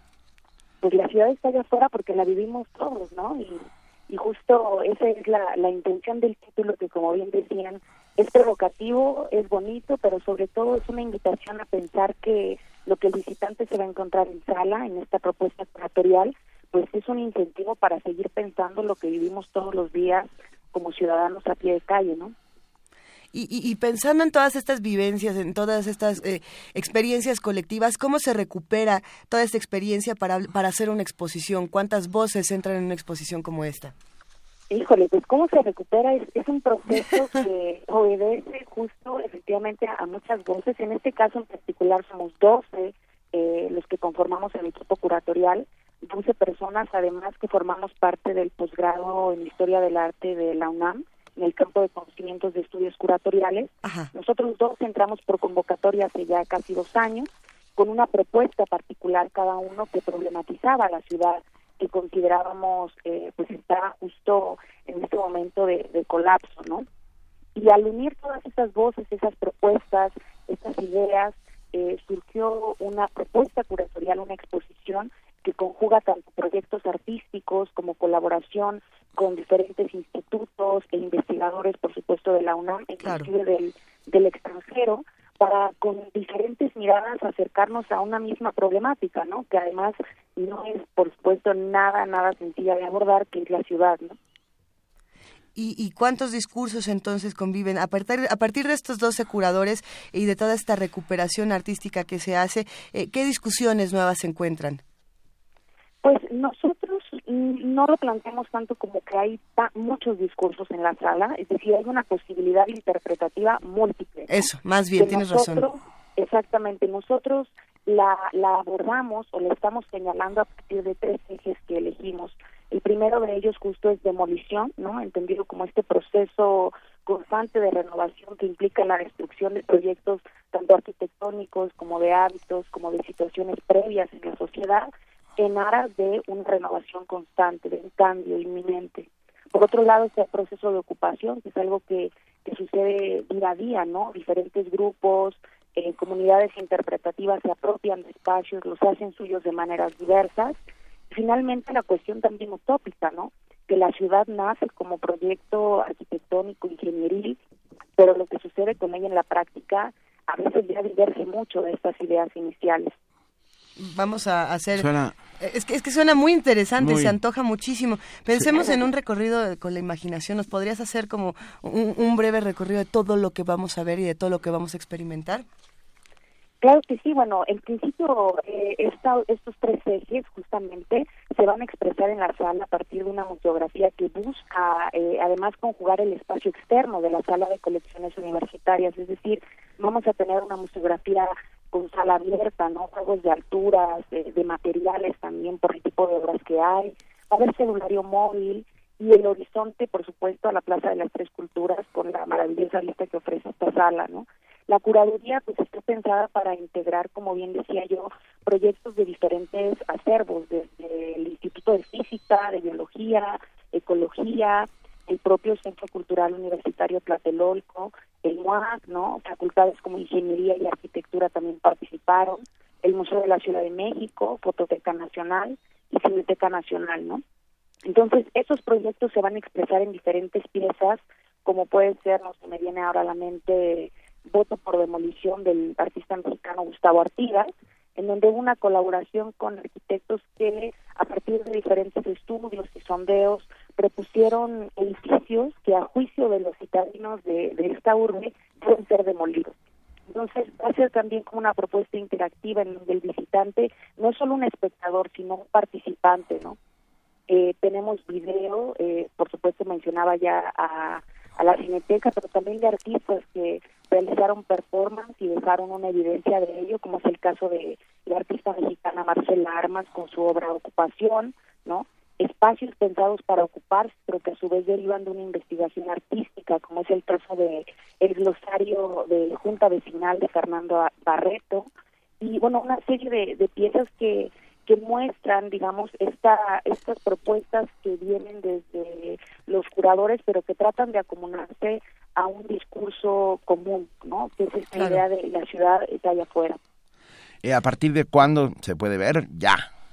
Ya justo inauguramos el sábado, aprovecho para extenderles una invitación a nombre de todo el equipo curatorial. Eso. El sábado 26 de noviembre a las 12.30 inauguramos en el Centro Cultural Universitario Tlatelolco y va a estar abierta la exposición hasta el 26 de marzo de 2017. Entonces, es una oferta, yo creo, interesante para, para vacaciones justo. Por supuesto, y me gusta mucho pensar en este juego, eh, queridísima Ana Torres, en el que podemos imaginar que si bien eh, Ciudad Universitaria es una ciudad dentro de la ciudad, eh, precisamente el Centro Cultural Universitario Tlatelolco nos, nos enseña y nos da esta lección de que la universidad no solamente está al sur de la ciudad, que la, que la ciudad precisamente está allá afuera y, y, nos invita a hacer un recorrido por toda nuestra ciudad y a tener otro tipo de charlas cuando vamos a estos espacios. Creo que una exposición como esta no la encontramos en otro lugar que no sea el Centro Cultural Universitario Tlatelolco, un espacio abierto a todas las propuestas, a todas las manifestaciones culturales y pues ahí estaremos este fin de semana.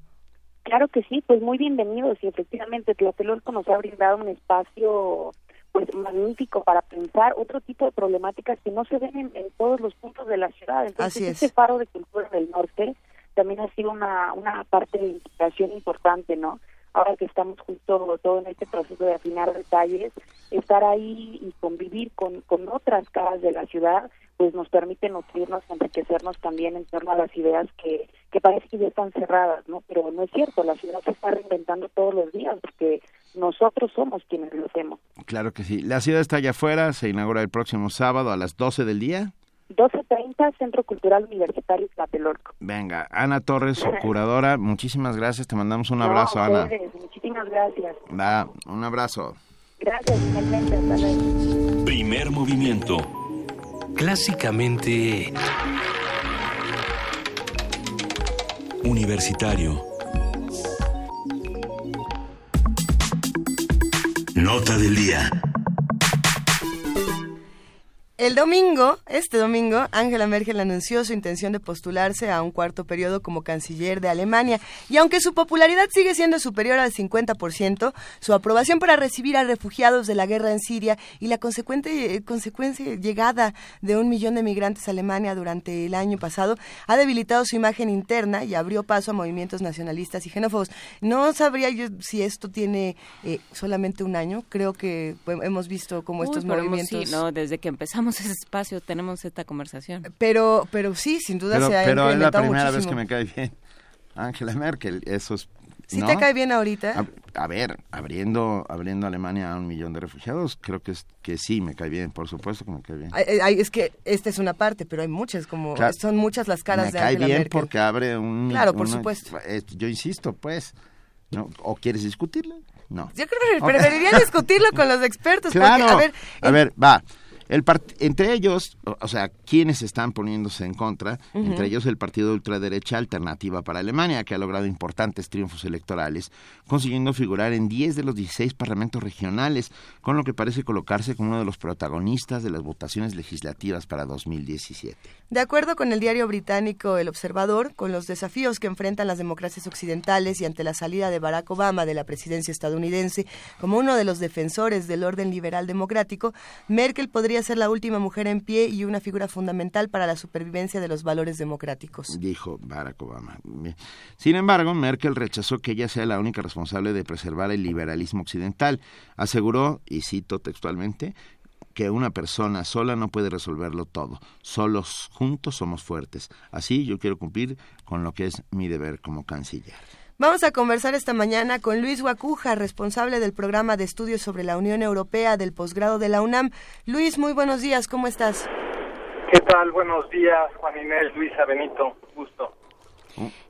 A ver, eh, Luis, tenemos un montón de temas hoy eh, en la Unión Europea. Están rebotando, por un lado, eh, lo que sucede hoy con Angela Merkel, bueno, lo que sucede durante esta semana con Angela Merkel, lo que sucede hoy mismo con la, discusión de si entra o no Turquía a la a la Unión Europea, pero también eh, cómo está rebotando, digamos, el, el fenómeno Trump y la discusión que se está suscitando desde el momento en el que Trump pide eh, cierto, digo, ya no está eh, formalmente la Unión Europea, pero sigue siendo parte importante, por lo menos en lo que se organizan con el Brexit. Eh, Gran Bretaña, Trump diciendo quiero a ciertos personajes dentro de, de, mi gobierno, digamos como parte de la representación británica en Estados Unidos. Todo esto está haciendo que de alguna manera se mueva la Unión Europea. ¿Cómo lo estás viendo tú? Bueno, evidentemente el, tema de Trump ha sacudido este, al, mundo entero y nos ha hecho reflexionar eh, obligadamente sobre lo que pasa en otras partes del, del mundo. Europa, que históricamente ha sido el contrapeso de, de, los Estados Unidos, pues se halla en un, en un momento muy, muy complicado, ¿no? El ascenso de la extrema derecha en muchos lugares, ¿no? El caso de Alemania, que ustedes mismos citaron, el caso de Francia y, eh, y, bueno, estas expresiones, ahora estas elecciones que se repetirán eh, en Austria, por ejemplo, ¿no? donde la extrema derecha eh, está muy cerca de, obtener la mayoría en la votación y, y bueno, y, y los liderazgos que también lo hemos hablado desde hace tiempo, escasos, Angela Merkel ya cansada, ya, este, pero asumiendo sobre sus espaldas el, el, peso de, Europa ante la ausencia de pues eh, de otros mandatarios que puedan también acompañar este liderazgo. Hoy mismo el propio presidente del Parlamento Europeo, Martin Schulz, el socialista, ha dicho que no se presentará a, un siguiente periodo, con lo cual eh, se espera que se sume al proceso electoral en Alemania también. El efecto Trump, que eso es justamente de lo que de lo que pensábamos hablar contigo, eh, querido querido Luis. Está empezando ya a afectar a Europa y a, estar recomponiendo eh, posiciones. Eh, bueno, pues le da le da esperanzas a estas expresiones como el Frente Nacional en, Francia, esta foto emblemática de, de Donald Trump con Nigel Farage, este hombre del, del partido UKIP, de los eh, que impulsaron el tema del Brexit, ¿no? Como si fuese un triunfo compartido y este desplante eh, de Donald Trump diciendo que Nigel Farage sería un muy buen embajador, inclusive del Reino Unido en, Estados Unidos. Bueno, habla de, un entusiasmo eh, que preocupa, ¿no? Digo, las risas aquí y, estas expresiones de gusto o de no sé qué ante el triunfo de, de Trump, pues creo que es lo alarmante. O sea, al final no es Trump, ¿no? De Trump podemos decir muchas cosas, pero es el efecto, es la gente, los millones de, votantes que, que, lo acompañaron en las urnas y es el efecto que está teniendo en otras partes del mundo, ¿no? Eh, y además en un momento de descomposición en muchos sentidos, ¿no? El, económico es uno de ellos, pero yo creo que el tema de, de los valores es otro muy preocupante. Sin duda es, es, otro de los que nos preocupan muchísimo en este programa, Luis Guacuja. Y, pensando entonces en qué, cuál puede ser el futuro de la Unión Europea en los próximos meses, en las próximas semanas, eh, por supuesto que viene a esta discusión lo que podría pasar con las elecciones francesas y, cómo esto podría también eh, el año que viene definir o no si la Unión Europea sigue siendo lo que es. Eh, claro, es definitivo. Bueno, tenemos también en unos días más también un referéndum eh, importante, si no eh, este, muy definitorio, pero sí importante en, eh, en Italia sobre una reforma constitucional donde, bueno, Matteo Renzi tratará de, conservar el, el, apoyo que tiene eh, hasta el momento y que, pues, ante la ausencia de un François Hollande, se esperaba que eh, Matteo Renzi, el primer ministro italiano, pues asumiera ese liderazgo y ese contrapeso también hacia Angela Merkel por parte de un mandatario eh, socialista, ¿no? Y ahora, pues el, problema está está ahí, acaba de, bueno, están los, los debates eh, en la en el partido de, derecha, ¿no? Entre eh, François Filón parece que eh, tiene más posibilidades frente a Alain Juppé em, y, y bueno, pues a ver también esta esta izquierda en Francia bastante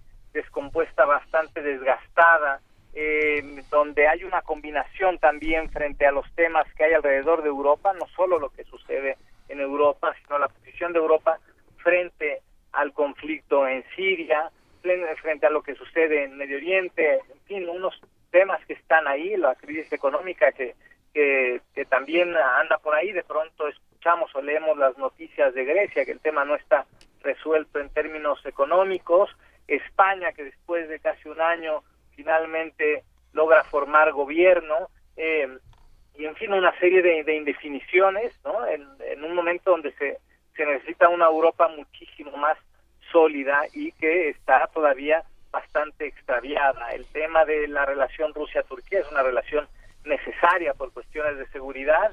Algo que levantó también las alarmas es la posición de Trump frente a la OTAN, ¿no? De, retirarse de ahí, bueno, pues ha empujado a los líderes europeos a decir, a ver, este tema de la Europa de la defensa hay que trabajarla en serio, porque si se nos va a Estados Unidos de la OTAN, pues necesitamos algo, un andamiaje eh, que lo sustituya.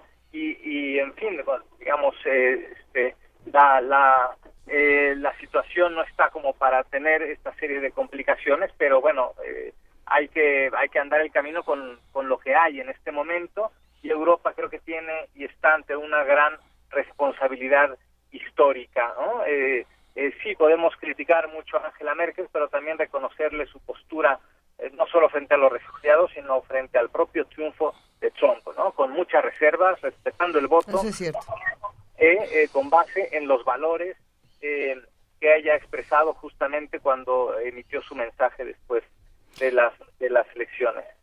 Claro, pero pero sí sí parece ser que estamos en un momento en el que la Unión Europea justamente eh, frente a esa falta de liderazgo se nos está desmoronando, ¿no? Ayer hablábamos con un con un eh, analista que nos que precisamente sobre el tema de Francia y lo que nos decía es si si avanza la derecha como parece ser por esta división que se está dando entre entre eh, los socialistas y este candidato independiente Macron que está dividiendo el voto de la izquierda, pues corre peligro la, la, permanencia de Francia en la Unión Europea y entonces sí, pues se va uno de los de los personajes más fuertes que le quedan a, esta unión y entonces pues es, es, complicado pensar con qué con qué elementos cuenta Angela Merkel. Primero, ¿tiene tiene posibilidades de quedarse un cuarto periodo, Luis Guacuja? Eh, bueno, sí, Angela Merkel tiene tiene posibilidades ahora de, de repetir, ¿no? Ya este se le se le nota cansada, se le nota agotada, ¿no? Se le, se le ve en el rostro el desgaste político que ha vivido justamente por defender algunos temas como el tema de refugiados, que también ya le ha costado votos a su partido y a, la coalición eh, está en, el gobierno.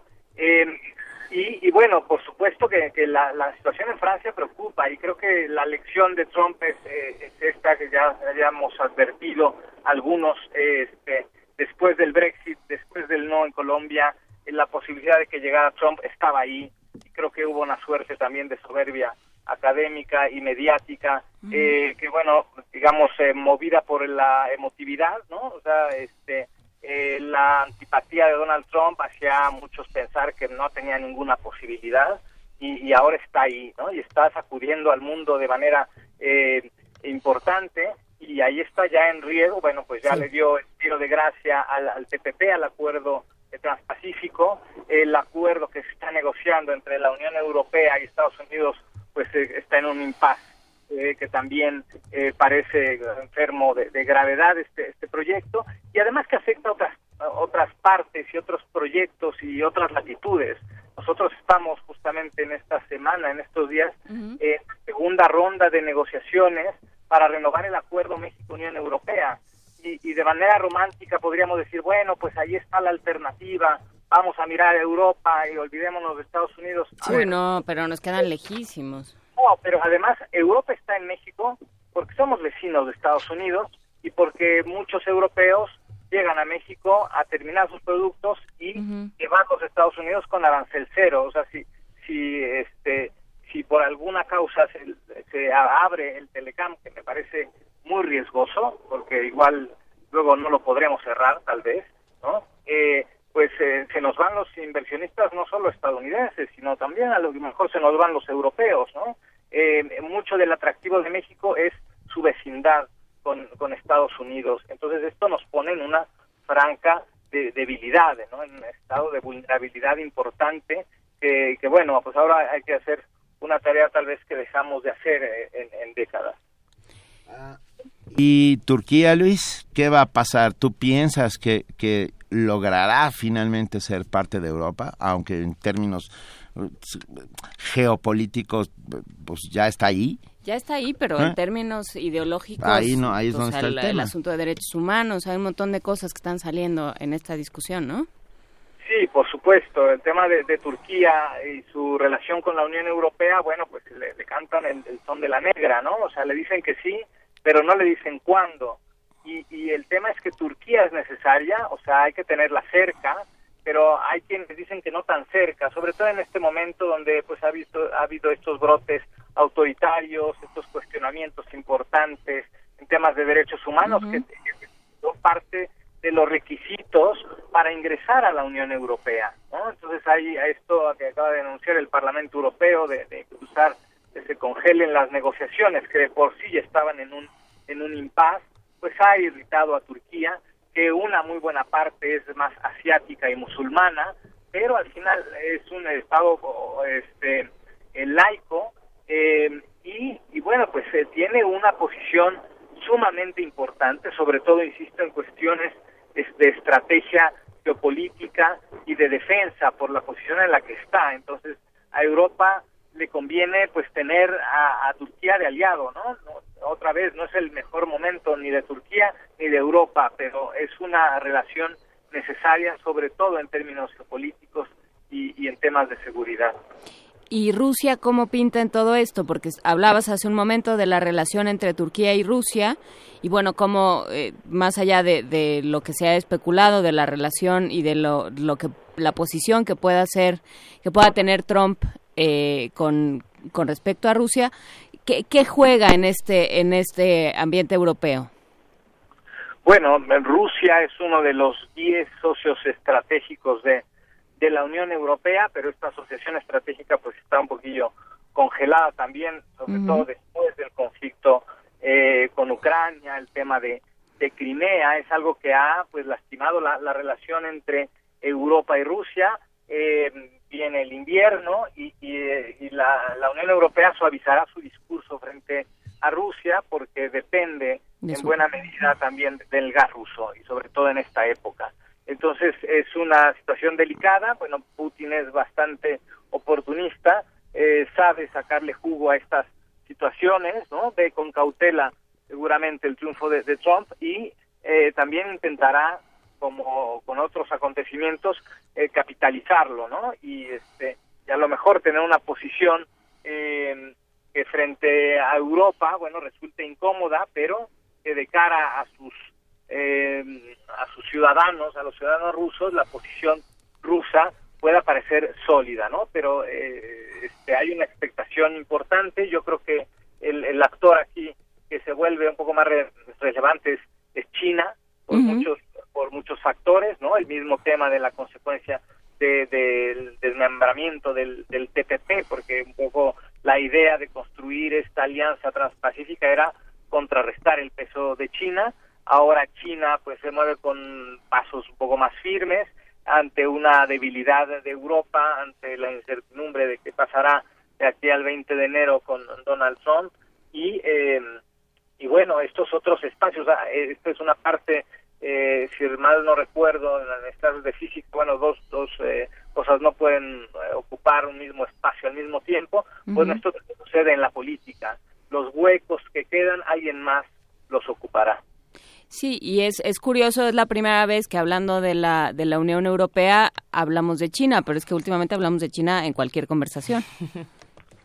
Claro, claro, sí, sí, el factor China está ahí, ¿no? Con mucho más importancia, ¿no? Eh, la preocupación, digamos, del primer ministro japonés, incluso de acercarse rápidamente al, al candidato, eh, al presidente electo eh, Donald Trump, eh, pues muestra, ¿no? También estas señales de, de preocupación, que aquí no las veo todavía muy, claras, pero sí debemos estar preocupados. Si no estuvimos antes o no estuvimos a tiempo preocupados, pues este es el momento para realmente diseñar una estrategia, eh, eh, pues de, urgencia, ¿no? De, de emergencia ante esta incertidumbre y ante las consecuencias que ya estamos viviendo en términos económicos, la misma incertidumbre de los mercados, una suerte de parálisis y expectación que bueno pues eh, tendrá eh, pues a los ojos del mundo viendo cada eh, movimiento de, nuestro vecino y eh, y esto también inevitablemente pues afecta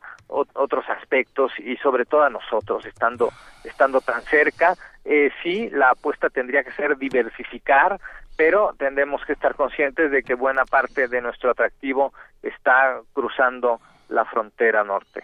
Sí, habrá que a lo mejor pero, pero en una de esas también la frontera sur tiene algo que decir, ¿no? El sur también existe, decía Benedetti, y parece ser que lo olvidamos siempre. E, exacto, sí, la olvidamos siempre y la olvidamos mucho y en este momento es, es parte de lo que también tendríamos que nosotros tener eh, bajo la manga, lo que ha hecho México, ¿no? Para contener los temas migratorios y también ahora pues tendríamos que voltear eh, con una mejor actitud a, Centro y Sudamérica, ¿no? También de este lado del continente pues están pasando cosas, ¿no? hablamos de, Venezuela, pero el tema en Brasil, ¿no? Del, otro líder en la región con sus eh, problemas que parecen no, no, no terminar y este y bueno en, en, una situación bastante bastante compleja que ya necesitamos evidentemente nuevas fórmulas y sobre todo necesitamos líderes, ¿no? Y, las mejores personas en el exterior.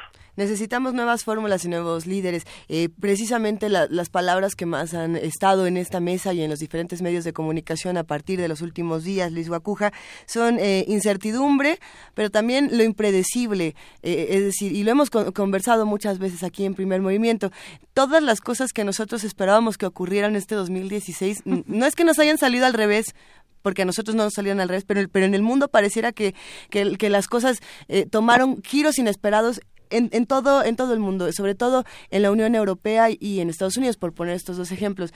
Eh, ¿qué, ¿qué, se está haciendo para prepararse para lo impredecible? Porque tratamos de hacer estos análisis, pero como tú bien dices, la soberbia académica este, tuvo un, un trancazo tremendo en las últimas semanas.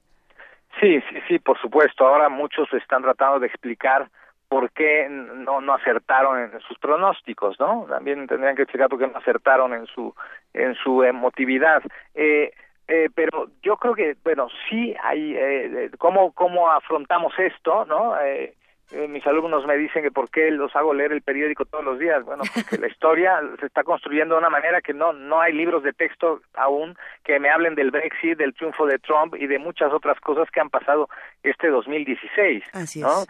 Eh, y, y, evidentemente tendríamos que analizar esto, ¿no? Con estas teorías de los riesgos y sobre todo estar preparados, ¿no? El, mayor riesgo es pensar o decir que no estamos en riesgo, ¿no?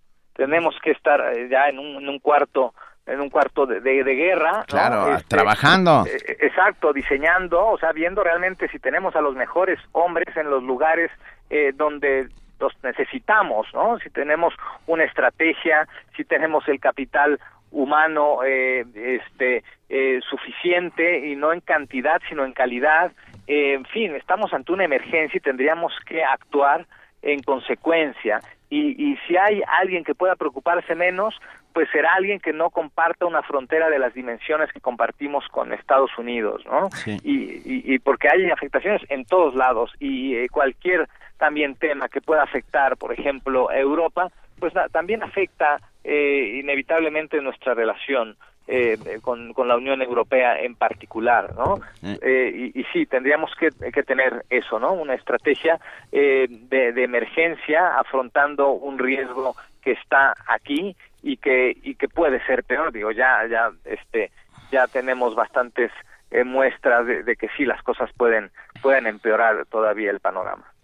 Bueno, todavía le quedan cuántos días al 2016, todavía un mesecito. Sí, yo voy a, tener, yo voy a pedir, ya que, ya que casi es Navidad, ya que estamos a un mes de la Navidad, yo voy a tener mi momento de, este, de, de optimismo y redento y de ingenuidad y voy a preguntar, ya que todo se está moviendo, ya que nada salió como, como esperábamos que saliera, ya que en Austria, en Francia, en por supuesto en Hungría, en Holanda, en tantos otros espacios se está se está cerniendo, digamos, la, la, el fantasma que recorre Europa que es el fantasma de la derecha y de la y, y de y de ya no ya no queremos ya no queremos más y ya no somos suficientes con nosotros mismos. Durante mucho tiempo la Unión Europea funcionó de manera muy soberbia y muy autosuficiente no Y con, como con esta cosa medio blindada de nosotros somos la vieja Europa y nosotros nos hacemos bolas y todos los demás no nos importan. Y entonces, ya que se cayó ese mito,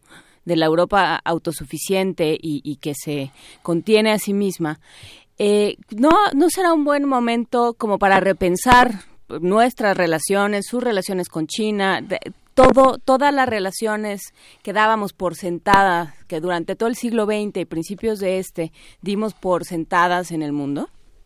Sí, total, totalmente. O sea, ¿no es una, también un área de oportunidad, como dicen ahora? Por supuesto, a ver, dentro de todo, ¿no? Este, yo creo que eh, si, si Trump nos ha hecho un, este, no sé si un favor, pero sí nos ha obligado o nos tiene que obligar a reflexionar en serio, ¿no? A reflexionar sobre lo que pasa en Europa, porque pues este dejar hacer, dejar pasar, eh, pues tiene hartos a muchos ciudadanos, ya se vio, y en todo el mundo, ¿no? O sea, el tema del modelo económico, eh, pues ya está dando muestras no solo de agotamiento, está dando muestras de una irritación real del ciudadano. Lo, preocupante es que luego lleguemos al llegamos al extremo de cuestionar la democracia, ¿no? Eh, eh, en vez de, cuestionar otras cosas, eh, de lo mal que se, se, hace las cosas en los gobiernos para que los ciudadanos, que es la única herramienta que tienen por medio del voto, pues manifiesten su inconformidad. Y esa esa miopía este gubernamental y en muchos otros ámbitos pues nos tienen en el, en el escenario actual no eh, y sí totalmente de acuerdo. Creo que debemos replantear como país nuestras pertenencias no o sea desde hace tiempo por ingresar ahí a la OCDE abandonamos abandonamos al, al G77 por ejemplo no este debemos en serio replantear hacia dónde mirar porque eh, eh, el mundo está cambiando muy rápido China está ahí pero nosotros no estamos en China y China tampoco está en México. ¿no? Es una relación muy descuidada, entre muchas otras, empezando por nuestros vecinos de, de, Centroamérica, eh, siguiendo con Sudamérica, y ahí están los estudios que revelan, pues realmente eh, nos sentimos latinoamericanos porque pues a lo mejor eh, suena bien, pero, pero no tenemos ni una identificación, ni una afinidad, ni pensamos en vacaciones eh, para irnos a yo que sé, a Santiago de Chile o, a Roatán en Honduras, o sea, pensamos en otros sitios, ¿no? Eh, ni siquiera en esa, en esa parte más inmediata, lo tenemos en el imaginario, nuestra relación, que también es, es muy histórica eh, y que hemos también descuidado, ¿no? Eh, creo que es un, ese sí, es un buen momento para, para esta reflexión de hacia dónde mirar, cómo y con quién. Estamos viviendo tiempos oscuros y puede ser que luminosos. Eh, todo pues de lo que se trata es la resistencia, ¿no? Claro, claro, sí. Ojalá hubiese esta altura de miras, en, eh, digamos, en, eh, en, los tomadores de decisiones, ¿no? ¿No crees que oigan primer movimiento? Eh, estoy segura pues que no. estarán aprovechando pues esta mañana? no, lo sé. Obviamente no. ¿No crees que Angela Merkel tenga junto a un hispanoparlante que le esté traduciendo todos nuestros chistes y así? Eh, pues no, de momento, pero en una de esas, ¿no? En un descuido puede suceder. no lo metan en líos a Luis. Luis, Bacuja, perdón, ¿qué, una, una sugerencia de lectura, porque tenemos tanta información a la mano, toda tan urgente y a veces tan, tan, tan vertiginosa y equivocada y encontrada. ¿Qué, ¿Qué leemos? ¿A dónde nos acercamos? Híjole, casi, este... Eh, bueno, casi eh, diría que leer a, a, Risking, ¿no? Es el sueño europeo y un poco esta comparación con el sueño americano, pero tal vez los primeros que tendrían que leerlo son los líderes europeos, ¿no? También eh, dónde y cómo se construyó Europa, estas distintas publicaciones que hay sobre la idea de Europa, ¿no? Empezando por la declaración de, de, de, Jean Monnet del 9 de mayo de 1950. ¿Qué es lo que se quería construir y dónde estamos? La verdad es que ni los líderes, ni los discursos, ni las actuaciones de la Europa de hoy tienen que ver con aquello, ¿no? O sea, sí había una una justamente una emergencia histórica después de la Segunda Guerra Mundial y, y hubo la necesidad de tomar decisiones inteligentes y, y, y, con una visión a largo plazo.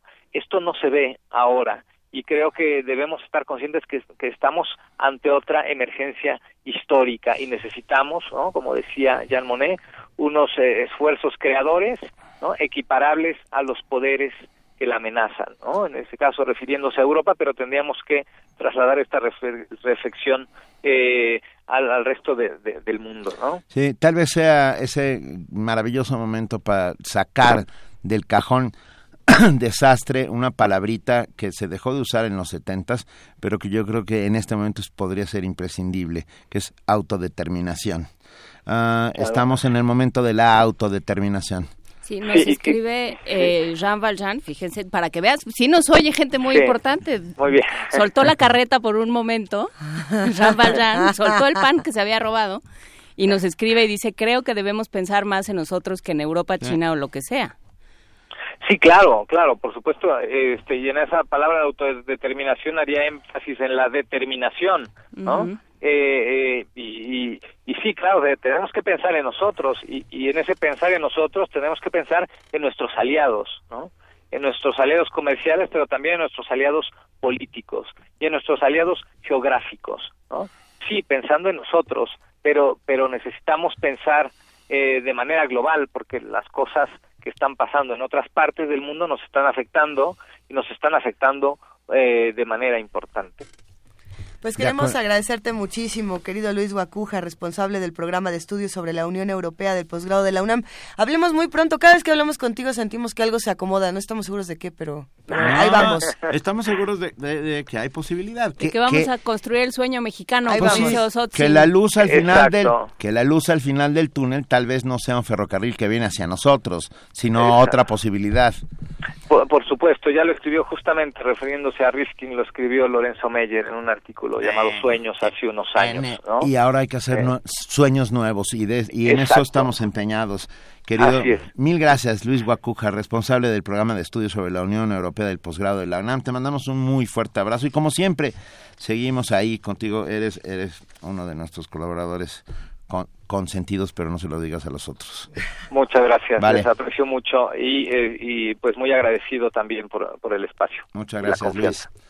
Vamos a escuchar música en este momento, son las 8 de la mañana con 47 minutos y esto es de Corvus Corax. Vi la producción ahora sí se ha revelado. Katrinka, Corvus Corax.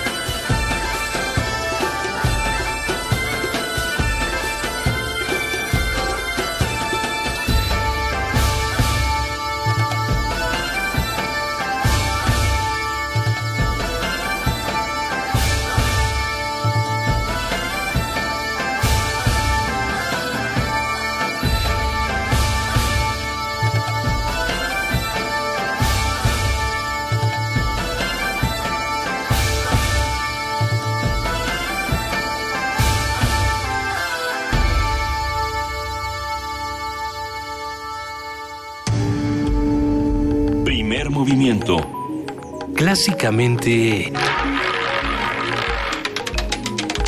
Incluyente. Así es, son las 8 de la mañana con 53 minutos de este jueves 24 de noviembre. Y como ustedes saben, Benito Taibo no estuvo aquí un par de días. ¿Pero por qué no estuviste aquí, Benito? Porque eh, estuve en La Habana, en Casa de las Américas, en la Semana del Autor. Eh, acompañando. Eso. Sí, ah, interesantísimo todo lo que vi en 24 horas en La Habana. Ah, vi una Habana distinta en muchos sentidos. Hay, hay un un montón de cosas que están sucediendo, pero bueno, Casa de las Américas es un referente sin lugar a dudas. Tuve la enorme oportunidad de saludar a Fernán, a Roberto Fernández Retamar, que es, que es un, literalmente un clásico el fundador de Casa de las Américas en el ¿Un clásico viviente? Viviente, pero está bien, está hablando lúcido. de clásicos vivientes, Ramón Shirau va a presentar un libro en la FIL. Un clásico viviente, sin lugar a... perdón, Ramón Shirau es inmortal, igual que León Portilla. sobre Sor Juana. Vamos a platicar con nuestros amigos del Colegio Nacional porque ese es un notición. Notición. Y, de, y además Ramón Shirau... Eh, maravilloso maestro de nuestra Facultad de Filosofía y Letras, maestro de muchas generaciones, creador además de un de un libro de texto fundamental de filosofía para preparatorianos, bueno, un montón no, no, de cosas. Eh, poeta, ¿Qué más podemos? Bueno. Vamos a, escuchar algo, además. Sí, les cuento. Tuve la el inmenso privilegio de estar un ratito con, con Leonardo Padura. Ustedes saben quién es. Eh, novelista, eh, escritor, ensayista, eh, creador de una de las novelas que han, yo creo que conmocionaron a, este primer al inicio del siglo XXI llamada El hombre que amaba a los perros, una gran, gran, gran novela sobre Trotsky, gran, gran novela en serio. Y bueno, nos contestó un par de preguntas ahí rápidamente y con gusto pues se las pasamos a primer movimiento y aquí está Leonardo Padura en la puerta de Casa de las Américas con el malecón de La Habana de fondo. Estoy en pleno malecón habanero, está cayendo la tarde, una tarde maravillosa después de haber estado en la Casa de las Américas y tengo el, enorme privilegio de estar esta tarde con el espectacular escritor cubano Leonardo Padura que aquí vive y le agradezco enormemente su presencia. Querido Leonardo. Ah, oye, a ver, un diagnóstico, ¿cómo se encuentra la literatura cubana hoy por hoy?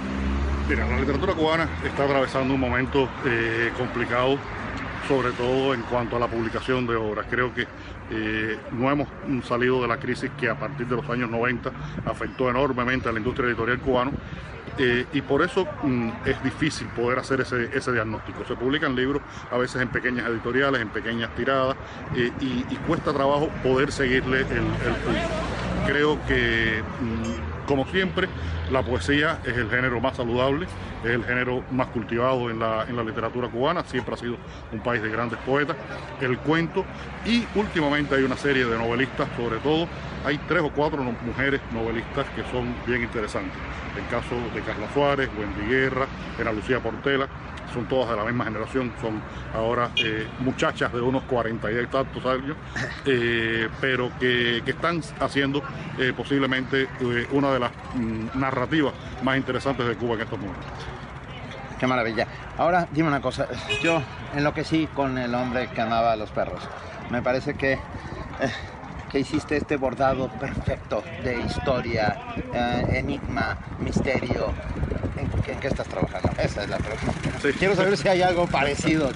Eh, hay algo no, no parecido porque trato de que, cada, cada libro sea una propuesta diferente. Estoy trabajando en una novela eh, en la que regresa mi personaje de Mario Conde. Mm, se va a titular La transparencia del tiempo.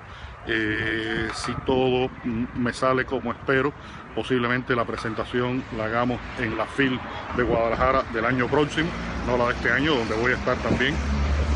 Y es una, historia que tiene que ver con la Cuba contemporánea enlazada con eh, la vida de un personaje que recorre varios siglos eh, con el mismo nombre, mm, con eh, circunstancias ajenas que afectan su vida de manera más o menos similar, pero en contextos eh, históricos eh, distintos. Y un poco tiene que ver con eso, cómo eh, a través del tiempo la condición humana ha enfrentado retos que son permanentes, que siguen afectándonos hoy. Primer movimiento. Clásicamente... Incluyente.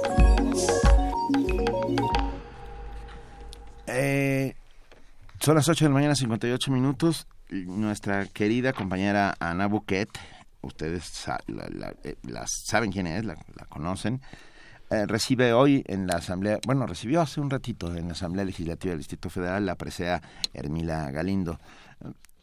Y de verdad la felicitamos. Tenemos una pequeña grabación, pero queremos mencionar a las ganadoras, porque fueron 11. ¿Quiénes son, premiadas. En el rubro de derechos humanos se otorga eh, la distinción a María Elena Orantes López y Regina Tamés Noriega. En el área académico-educativa a María Marcela Lagarde y de los Ríos y María Elena Martínez Durán. En los terrenos social, cultural y deportivo a Amalia Pérez Vázquez, Mariana Labarbi Juárez y Dafne Cuevas Ortiz. En lo económico, empresarial a Jenny Bon Hernández Mendoza y en el campo científico de investigación y difusión a Ana Gabriela Buquet Corleto, nuestra querida Ana Buquet, y a Yasmín Alessandrini. Todas ellas han sido premiadas Oye, qué gusto. la medalla, así es, eh, con la medalla Hermila Galindo. Tenemos esta grabación y de aquí nos vamos a nuestro corte informativo de las 9 de la mañana. Buenos días, Luisa, Benito, Juana Inés. Hoy vamos a hablar de la presea Hermila Galindo, que la otorga la Asamblea Legislativa del Distrito Federal por primera vez. Hermila Galindo, nacida en Durango en 1896, fue una de las mujeres pioneras del movimiento feminista en México, luchadora social, maestra y periodista, que participó en el Congreso Constituyente de 1917, impulsado por Carranza. Como periodista fundó el diario feminista Mujer Moderna, publicación que promovió el desarrollo de las mujeres en sociedad. Desde este medio afirmaba que la igualdad política debía extenderse a la educación, al trabajo y a las relaciones personales. A través de esta publicación defendió la educación laica, reclamó la educación sexual y el derecho de las mujeres a ejercer libremente su sexualidad, sosteniendo que las mujeres, al igual que los hombres, tienen los mismos deseos sexuales tesis que le acarrió fuertes críticas de sectores feministas conservadores y el rechazo social. Hermila Galindo tuvo una importante participación al presentar una ponencia revolucionaria en el primer Congreso Feminista en Mérida, Yucatán, en 1916, en la que demandó los derechos políticos y sexuales de las mujeres. Como parte de su vida en la política, fue candidata a diputada por el quinto distrito electoral de la capital lo que la convirtió en la primera mujer que contendió por un cargo de elección electoral. De acuerdo a la historiadora Gabriela Cano, Hermila Galindo obtuvo la mayoría de los votos que la hubiesen conducido hasta la Cámara de Diputados. Sin embargo, el colegio electoral rechazó el resultado. A pesar de esto, su lucha fue incansable hasta que en 1952 se convirtió en la primera mujer congresista federal de México. La trascendencia de esta mujer radica en la apertura de espacios que se creían exclusivamente masculinos para las siguientes generaciones de mujeres mexicanas comprometidas con la lucha por sus derechos políticos y la inclusión de estos en la Constitución Política Mexicana. Es por esto que la Asamblea Legislativa del DF decidió reconocer por primera vez con la presea Hermila Galindo 2016 a las grandes mujeres de la Ciudad de México que se han destacado por su labor en la difusión y defensa de los derechos humanos para la reducción de los niveles de violencia hacia las mujeres. Son diez las mujeres que recibirán el galardón. El reconocimiento se entrega el día de hoy, jueves 24 de noviembre, en el marco de los 15 días de activismo que se realizan por el Día Internacional de la Lucha contra la Violencia hacia la Mujer, que se conmemora mañana, viernes 25 de noviembre, y de los 100 años del primer Congreso Feminista en México. Primer movimiento. Clásicamente... Universitario.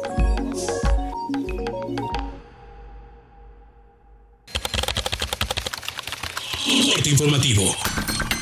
La UNAM Al presidir la entrega del premio Dr. Gustavo Vaz Prada 2016 a 184 pasantes y 107 académicos de todas las carreras del UNAM, el rector Enrique Graue sostuvo que el servicio social es una actividad de gran trascendencia en el país. Sigue siendo algo de gran trascendencia para la nación. Este es un país desigual, con el 55% de su población en pobreza. Es un país que requiere del apoyo de los más capacitados para los más necesitados. Decenas de millones de mexicanos se han visto beneficiados con esta iniciativa. Es por eso que también celebramos hoy, con este día, estos 80 años. Estamos celebrando nuestra relación íntima con la sociedad mexicana. Las redes sociales se han convertido en un canal de difusión, reflexión e interacción. Actualmente, más de 3 millones de personas siguen a la UNAM en sus cuentas de Facebook, Twitter e Instagram. El objetivo es dialogar a través de esas plataformas digitales con la comunidad universitaria y con la sociedad. Nacional. La caravana de madres centroamericanas Buscamos Vida en Caminos de Muerte arribó ayer a Querétaro, donde los organizadores y grupos que los acompañan expresaron su preocupación porque en año y medio se ha recrudecido la violencia hacia los migrantes, principalmente por parte de elementos policíacos y autoridades. Miguel Ángel Mancera, jefe de gobierno de la Ciudad de México, dijo no estar preocupado por el frente que crearon gobernadores del PRD con miras a las elecciones presidenciales de 2018. Nosotros desde esta trinchera, desde el gobierno de la Ciudad de México, seguimos abonando y seguiremos apostando porque pueda haber unidad, porque los próximos procesos electorales haya una convocatoria importante hacia la gente. Me parece y reitero que el proyecto está ahí, el proyecto está en una convocatoria a la ciudadanía. Economía y finanzas.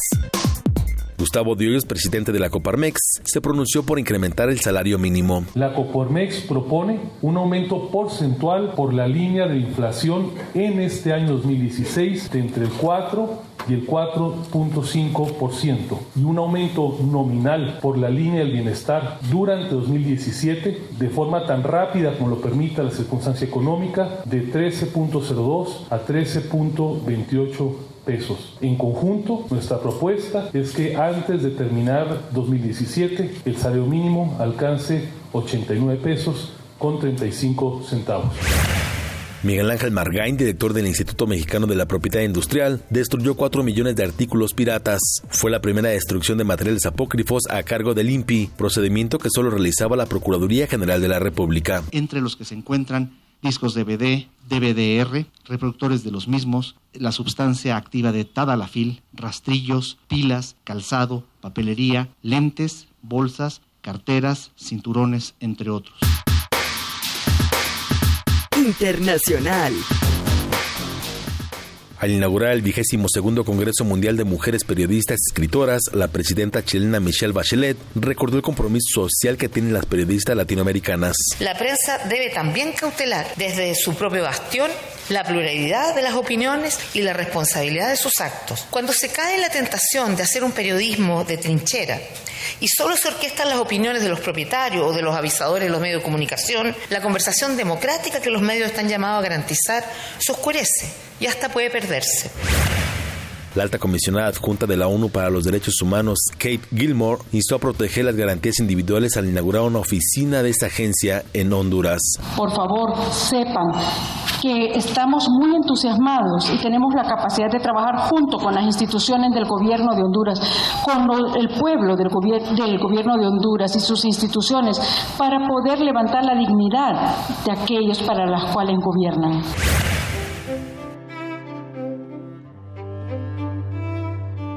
Día como hoy.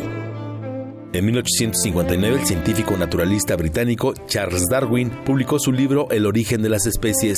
La obra causó polémica porque cuestionaba el origen divino, pues proponía que los seres vivos evolucionaban gracias a la selección natural.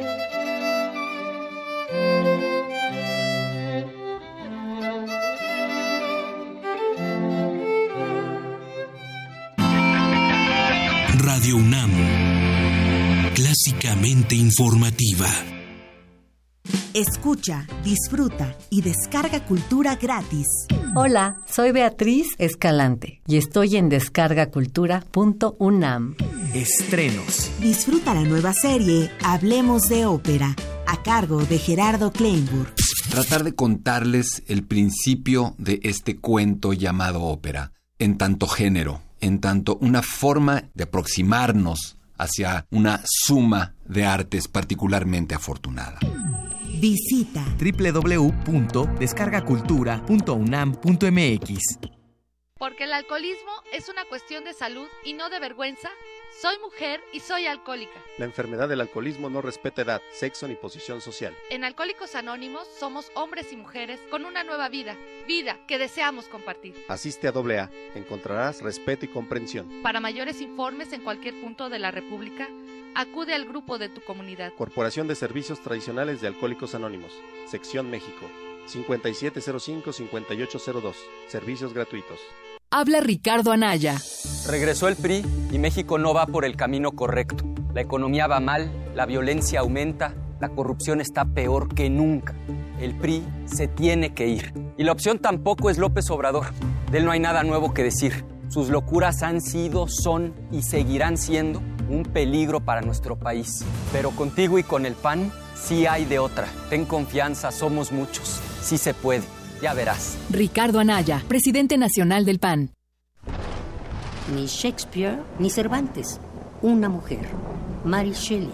A 200 años de la creación del monstruo, Radio UNAM y su teatro de fin de semana presentan Helado Yaces, Corazón.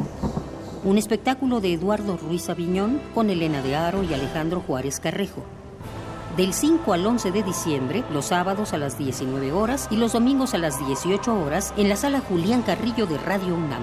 Adolfo Prieto 133, Colonia del Valle, cerca del Metrobús Amores. La entrada es libre. Radio UNAM. Tengo derecho a vestirme como yo quiera, sin que me juzguen. En mi trabajo reconocemos que todas y todos tenemos las mismas capacidades. Mi éxito en el trabajo no depende de mi cuerpo. No tengo derecho a hacer insinuaciones sexuales a las mujeres sin su consentimiento. Quiero caminar por las calles o usar el transporte público sin recibir agravios ni ofensas a mi cuerpo. Por una cultura de respeto al cuerpo y los derechos de las mujeres. Si vives una situación de violencia, estamos contigo. Visita www.gov.mx diagonal Mujeres sin Violencia. Secretaría de Gobernación. Cuando piensas en China, piensas en... Chop Suey. Dragones. Pekín. Galletas de la suerte. Arte. Moda. Tecnología. Modernidad. China no es como la pintan. Obras maestras del Museo Nacional de Arte de China. Descúbrelas en San Ildefonso. Náhuatl, Mixteco, Maya, Celtal, Tzotzil, Zapoteco, Otomí. Las lenguas originarias de México reunidas en un espacio de interculturalidad. Calme Cali. Calme Cali. Acompáñanos a conocer las diferentes culturas indígenas de nuestro país en voz de sus hablantes. Todos los jueves a las 10 de la mañana. Retransmisión domingo 15.30 horas. Por el 96.1 de FM. Radio UNAM.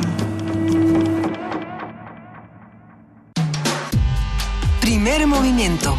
Podcast y transmisión en directo en www.radiounam.unam.mx.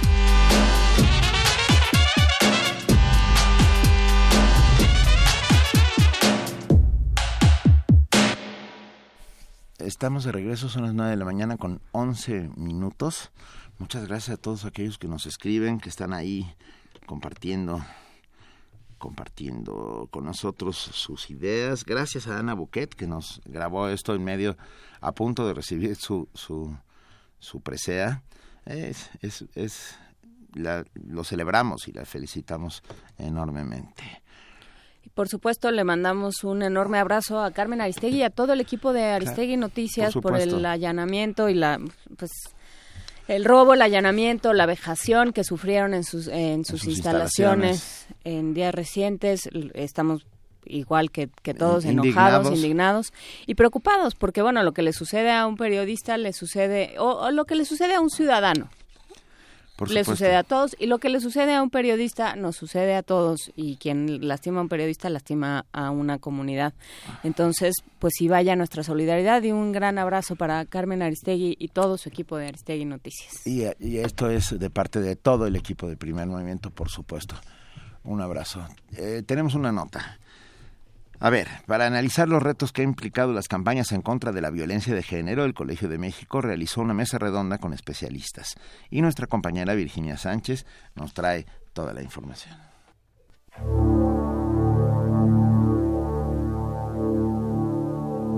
Hay una necesidad de concretar una propuesta social que integre a hombres y mujeres en los temas sobre la violencia de género. Por ello, el Colegio de México realizó la mesa redonda Retos de las campañas contra la violencia de género, que moderó la investigadora Gabriela Cano. Catalina Ruiz Navarro, cofundadora del colectivo Estereotipas, afirmó que campañas como la denominada Mi primer acoso ha permitido la visibilización de esta problemática. Mi primer acoso era un ejercicio de memoria que nos obligaba a recordar todos nuestros acosos en nuestra vida y que al verbalizarlos nos daban herramientas para reconocerlos en otras mujeres. Esto fue lo que hizo que funcionara la campaña y que a la mañana siguiente, el día de la marcha, todos nos levantamos y entre estas cosas los hombres que nunca se enteran de estos temas, así como no saben nada sobre pastillas anticonceptivas, ni sobre toallas higiénicas, ni sobre nada que tenga que ver con mujeres, se levantaron a ver cómo todas las mujeres de sus vidas que estaban contando una experiencia de acoso. Y esto es importante porque muchas veces nosotras no hablamos porque sentimos que si nos acosaron a nosotras estamos dañadas, somos víctimas, estamos señaladas como un bien dañado. En cambio, si somos todas, eso cambia, cambia el valor del acoso, porque si nos acosan a todas, entonces es menos grave que yo lo diga. Y eso es una cosa de solidaridad que resultó muy importante y que le puso cara a unas estadísticas que usualmente habían resultado demasiado frías. Hablando desde el punto de vista personal, visibilizó el acoso y visibilizó que nos pasa a todas y visibilizó que comienza a los siete años en Latinoamérica. Estefanía Vela, también fundadora de Estereotipas y especialista en Derecho, detalló que 35 de cada 69 denuncias por acoso son encaminadas a la reconciliación, por lo que lanzó una crítica a la campaña del gobierno de la Ciudad de México, Tu denuncia es tu mejor defensa. Tu denuncia es tu mejor defensa, o sea, tu defensa depende de lo que tú hagas, no de lo que el gobierno haga, no de... Entonces, hay esta responsabilización de alguna manera de este problemón que recae sobre las mujeres. Y de nuevo, igual esta campaña, si estuviera acompañada por otras, no estaría tan mal, pero el problema es que una vez más es la única campaña. Propone algo que no es cierto. Tú denuncias tu mejor defensa cuando precisamente hay dos puntos en común con los casos que se viralizaron. Número uno, eran casos de violencia. Número dos, con una respuesta estatal nula, negligente o revictimizante. Estos eran los dos problemas. No es solo me acosaron, es me acosaron, voy al MP, me desincentivan la denuncia, una vez que me aceptan la denuncia, me obligan a pasar por un examen psicológico de seis horas para determinar si me traumó lo suficiente el acoso, porque si no me traumó lo suficiente el acoso, no hay delito, porque el delito depende de la afectación de cada mujer y no del hecho en sí. Entonces es una campaña que no viene acompañada por un cambio estructural en la manera en la que el Estado aborda la violencia, por lo que se vuelve en una campaña prácticamente cruel. Ana Buquet, directora del Programa Universitario de Estudios de Género de la UNAM, aseguró que luego de las tres campañas que se han lanzado dentro de la universidad, ha identificado la necesidad de incorporar ciertos elementos para lograr un mejor efecto. ¿Qué información debe tener una campaña? Yo me doy cuenta ahora que tiene que tener por lo menos un dato a donde comunicarse, por lo menos. Pero también tiene que tener información de ¿y qué pasos hay que seguir? ¿A dónde tengo que ir? ¿Cómo es el procedimiento? ¿En qué, en qué proceso me voy a meter? ¿no? Porque eso también es importante. Por su parte, la publicista Catalina Ruiz Navarro estableció que debe romperse la barrera de género que ha existido en las campañas y establecer una comunicación más asertiva que integre a los hombres a esta lucha. Para Radio UNAM, Virginia Sánchez. Primer movimiento. Clásicamente... Diverso.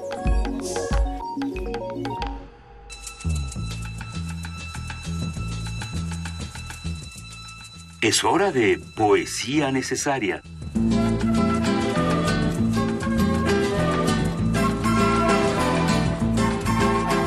Ha llegado el momento de poesía necesaria, queridísimo Benito Taibo. Te extrañamos tanto que te toca la poesía del día de hoy. y se agradece.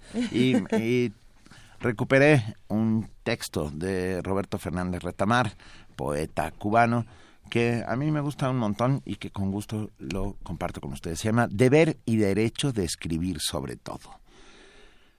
Y dice, absurda la idea de que solo puedes escribir sobre lo que te ha ocurrido, lo pequeño, lo ínfimo que le ha ocurrido a ese cuerpo, a esa vida entre sus fechas, como si todo no te hubiera ocurrido, como si hubiera una tarde que no cayera para ti, como si todos los imperios destruidos, aventados por los desiertos, devorados por las selvas, no hubieran conducido hacia ti, como si el más lejano astro, extraviado al borde del universo, y también los astros, que hoy ya no existen, y las nebulosas pensativas, no hubieran trabajado, sabiéndolo o sin saberlo, para ti, para este instante, para este poema, que se escribe gracias al aliento exhalado por Miranda o por Genofonte, con un trozo sobrante de Casiopea.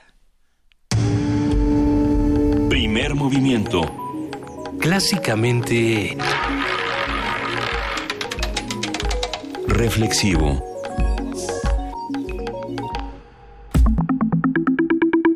La mesa del día. Llega el momento de Mundos Posibles, este espacio que hace que los jueves sean jueves. Y como cada jueves nos da muchísimo gusto darle la bienvenida al doctor Alberto Betancourt. Ustedes lo saben, es doctor en Historia, profesor de la Facultad de Filosofía y Letras de la UNAM y coordinador del Observatorio del G20 de la misma facultad. Y querido doctor Alberto Betancourt, eres nuestro amigo y eres eh, familia de primer movimiento. ¿Cómo estás? Bienvenido. Hola Luisa, Juana Inés, ¿qué tal? Muy buenos días para todos. Estamos en un momento en el que cruje el cordaje del mundo. Ojalá que tuviéramos, como dice Benito, ese aliento de Genofonte que nos permitiera hablar de las cosas, encontrando las palabras que nos permitan hacer las veces de sextante para orientar este mundo que, si retomamos esta metáfora de Walt Whitman, como cruje el cordaje del mundo, pues parece ser que es un barco a la deriva, ¿no? Así nos sentimos en las últimas semanas. Pero ¿qué hacemos? Los mundos posibles siempre nos están dando alternativas y, nos inspiran a reconfigurar al mundo. Muchas gracias. Pues ojalá, yo espero que los universitarios hagamos nuestra tarea hermenéutica, una tarea complicada por el momento que consiste en interpretar lo que está ocurriendo, que no está fácil y que es muy importante mantener la mirada atenta, hacer buenas preguntas. Nos ha tocado presenciar un hecho histórico extraordinario, la contracción del poder estadounidense, una, digamos, un acto de, contrición, de, de contracción tan abrupto que cabe preguntarnos, ¿Estados Unidos sigue siendo hegemónico y hace todo lo posible para seguirlo siendo? Ese que es hegemónico, pero podría dejar de serlo. Ya no es hegemónico, pero al menos mantiene la capacidad de negociar cómo comparte su poder o dejó de ser hegemónico y ha pasado a ejercer un mero dominio sin consenso, como lo sugieren Dídimo Castillo Fernández y Marco Agandasegui en su texto Estados Unidos, dominación sin hegemonía. El hecho es que parece que el sueño americano se esfumó en el aire y leía yo en este texto que acabo de citar que ahora, en las últimas décadas más bien, más que ahora, la mayoría de la gente en Estados Unidos se queda toda la vida en la misma clase social en la que nació. Este, el sueño americano en buena medida consistía en que la gente podía transitar de una facción de clase a otra o de una clase social a otra. Ese sueño, dicen estos eh, importantes investigadores de Claxo, se acabó. La caída de la tasa de ganancia ha provocado una dislocación de la producción, algo que pulverizó a la clase obrera, y una precarización del trabajo que junto con la emergencia de nuevas potencias provocado una crisis del poder estadounidense a nivel internacional. La tormenta Trump genera nubarrones de incertidumbres y ajustes telúricos en el sistema internacional. Nos está tocando presenciar algo así como que se está craquelando el mundo, ¿no? La nata del mundo se están incluso reacomodando los bloques geopolíticos. Y en ese contexto yo pensaba retomar del libro que hemos citado anteriormente, Trump revelado algunas imágenes sobre Trump que quizá nos permitirían entender un poco el personaje y después hablar de cómo han reaccionado las potencias, la Unión Europea, Rusia, Japón y China ante lo que está ocurriendo. Si les parece bien, comenzamos con un viaje a la máquina del tiempo. El 30 de mayo de 1927, Fred Trump, padre del actual presidente electo de Estados Unidos, acudió al desfile del Día de los Caídos.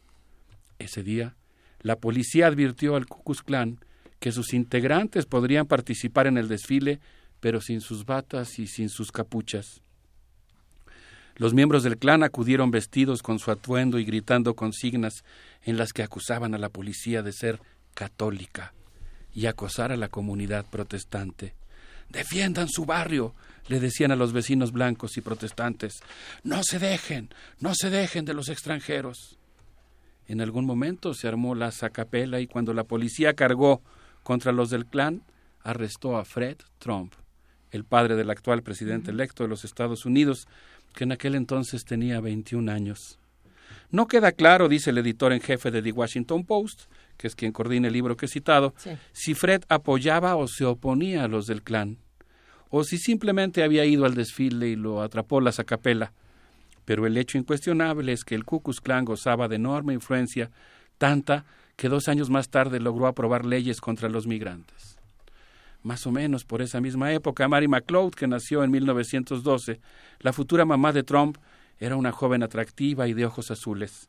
El 17 de febrero de 1930, un año después del crack del 29, tenía 18 años cuando abordó el barco SS Transilvania y dijo a los agentes de migración que viajaba a Nueva York para emplearse como sirvienta. Es la palabra que ella utiliza. Cuando arribó a Nueva York, el Ku Klux Klan había adquirido mucha notoriedad. El discurso de la eugenesia ganaba terreno y cientos de miles de mexicanos estaban siendo deportados, mientras el Congreso aprobaba aumentar las cuotas de migrantes blancos provenientes de Gran Bretaña. En ese contexto, la mamá de Trump logró llegar a los Estados Unidos. En ese ambiente fue que Fred Trump, hijo de migrante alemán y próspero constructor de viviendas en barrios bajos, conoció a Mary McLeod, con quien posteriormente contrajo nupcias y tuvo varios hijos, el cuarto de los cuales se llama Donald Trump, que ahora estremece el mundo. Esta es una primera imagen que yo quería compartir con ustedes y que me parece que nos ubica en este contexto de ascenso del Ku Klux Klan en el que se desarrolla la infancia de Trump. Van a pasar muchos años, por supuesto. Nos vamos a ubicar ahora en Grand Rapids en el año de 2015 con otra postal ocurrida en Michigan cuando Donald Trump cuestiona a los medios. De pronto un pequeño grupo comienza a protestar y le empieza a gritar a Donald Trump, eres un intolerante. Y él responde, bye bye, bye bye, y los guardias sacaron a empeñones a quienes protestaban. Unos minutos después, cuando Trump pide a los periodistas que hagan un paneo con sus cámaras para que vean cuánto amor hay en la arena, otro grupo aprovecha la ocasión y comienza a protestar. Y Trump ordena directamente a los guardias, sáquenlos. Sonríe y luego dice, no los lastimen, solo sáquenlos. Y después pregunta, ¿A poco hay algo más divertido que los mítines de Trump? Otro grupo protesta en silencio mostrando unas cartulinas No al odio, no a Trump, Heil Trump, fascista americano. Pero nuevamente los guardias lo sacan y él lo celebra. Hijo, pues los reporteros del Washington Post que estuvieron presentes en ese evento, que me parece que muestra muy bien cómo Trump pone en escena sus acciones xenófobas y racistas, xenófobas y racistas, eh, entrevistaron a Kevin Stink, de 53 años, que fue una de las decenas de miles de personas que acudieron al meeting de Grand Rapids y coreó Trump, Trump, USA, Trump, Trump, USA. Él invitó al acto a sus dos hijos y afirmó, explicó por qué estaba ahí. Donald habla en un inglés directo, afirmó. Eso me parece refrescante. Por fin, agregó, alguien te permite decir lo que piensas sin que te digan que eres islamófobo u homófobo. Trump puede hablarle fuerte a los jefes de Estado para que se den cuenta que nosotros, los Estados Unidos, somos los líderes del mundo. I'm sorry, esa es la realidad. Bueno, quería compartir con ustedes estas escenas porque me parece que son muy ilustrativas del tipo de fenómeno político que estamos viviendo hoy. Y yo creo que hoy los seres humanos estamos ante el enorme reto en el planeta de desmontar este discurso de odio, lo cual reclama de toda nuestra inteligencia, de toda nuestra creatividad política y de nuestro oficio universitario, en el sentido que mencionaba yo antes de la necesidad de explicarnos lo mejor que se pueda lo que está ocurriendo. No sé cómo la ven. ¿La, la culpa la tiene Trump o no la tiene Trump? Yo, yo lo que iba a decir, eh, yo estuve la semana pasada en la costa este de Estados Unidos donde es una costa liberal que es una costa liberal y Eh. entonces ver la reacción o sea la pesadumbre ah, van como con una nubecita que, que, los, que los sigue, una nubecita negra que los sigue a todos lados, porque hay una enorme pesadumbre de, de pensar es que no nos conocemos, ¿no? Eh, yo hacía referencia hace poco a un texto, a una novela que se llama de Sinclair Lewis de 1935, creo que es, que dice esto aquí no puede pasar, se llama la novela, ¿no? This can't happen here.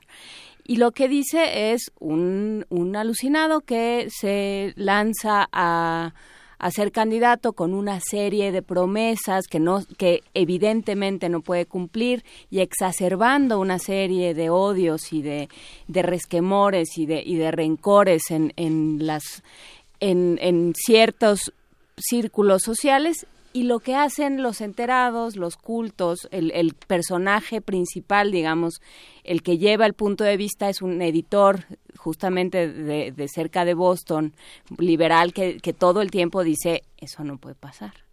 No, no se preocupen, como le decíamos a Luisa, no hombre, tú no te preocupes, eso no, va, a, pasar. va a pasar. Y por supuesto que pasa. Y por supuesto que las promesas nunca se cumplen, pero lo que sí se cumple es el odio que promete, porque lo que promete Trump es ese odio va a tener rienda suelta, ¿no?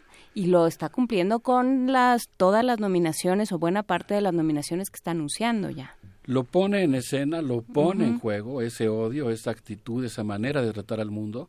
Y ahí es donde yo digo que todos tenemos un enorme desafío y que particularmente los mexicanos estamos llamados a jugar un papel fundamental de resistencia y combate a ese discurso, un combate al que no vamos a replicar haciéndonos iguales, con odio. Así es. Pero es un combate en el que tenemos que mostrar toda nuestra tenacidad y nuestra creatividad para defender la dignidad de México, que en buena medida se convertirá en una defensa de la dignidad del mundo. Eh, sin embargo, lo que, lo que dices, a Alberto Betancourt, en toda esta participación, es que estos discursos existen desde hace muchísimos años. Yo me pregunto, ¿qué hicimos en los últimos 50, 60 años para reestructurarlos antes de que llegara una persona que nos demostrara que ahí estaban?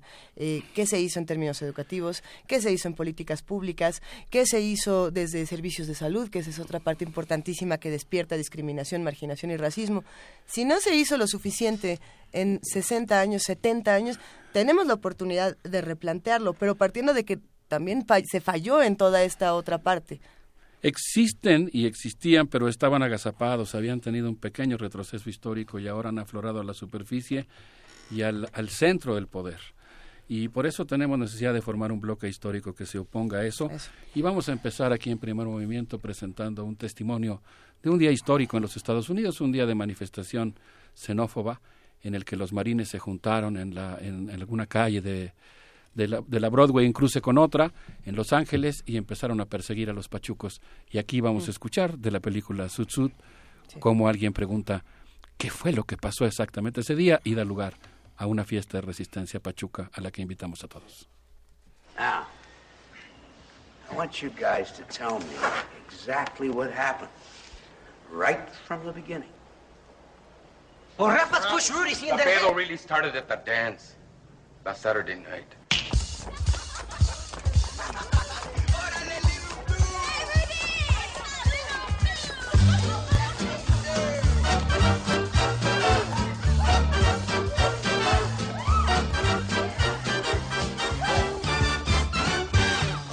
Salgo yo a bailar, yo me pongo muy catrín.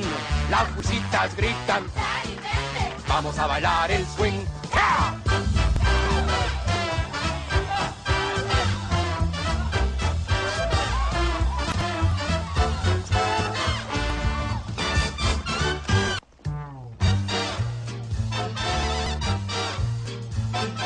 Voy al vacilón y me meto a un salón, las chavalas gritan, vamos a bailar canzón.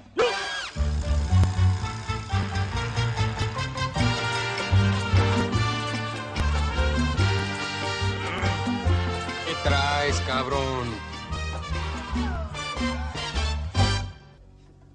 Come on, let's dance.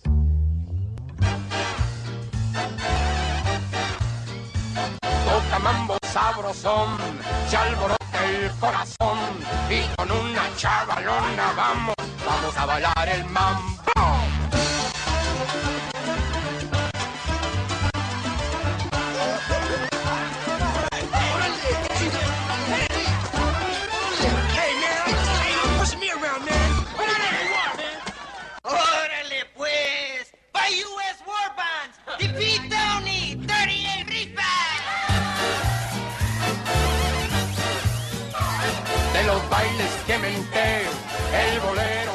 A las 9 de la mañana con 33 minutos la cabina de primer movimiento se convirtió en una buena fiesta, querido Alberto Betancourt. Todos a sacar nuestro espíritu pachuco del closet.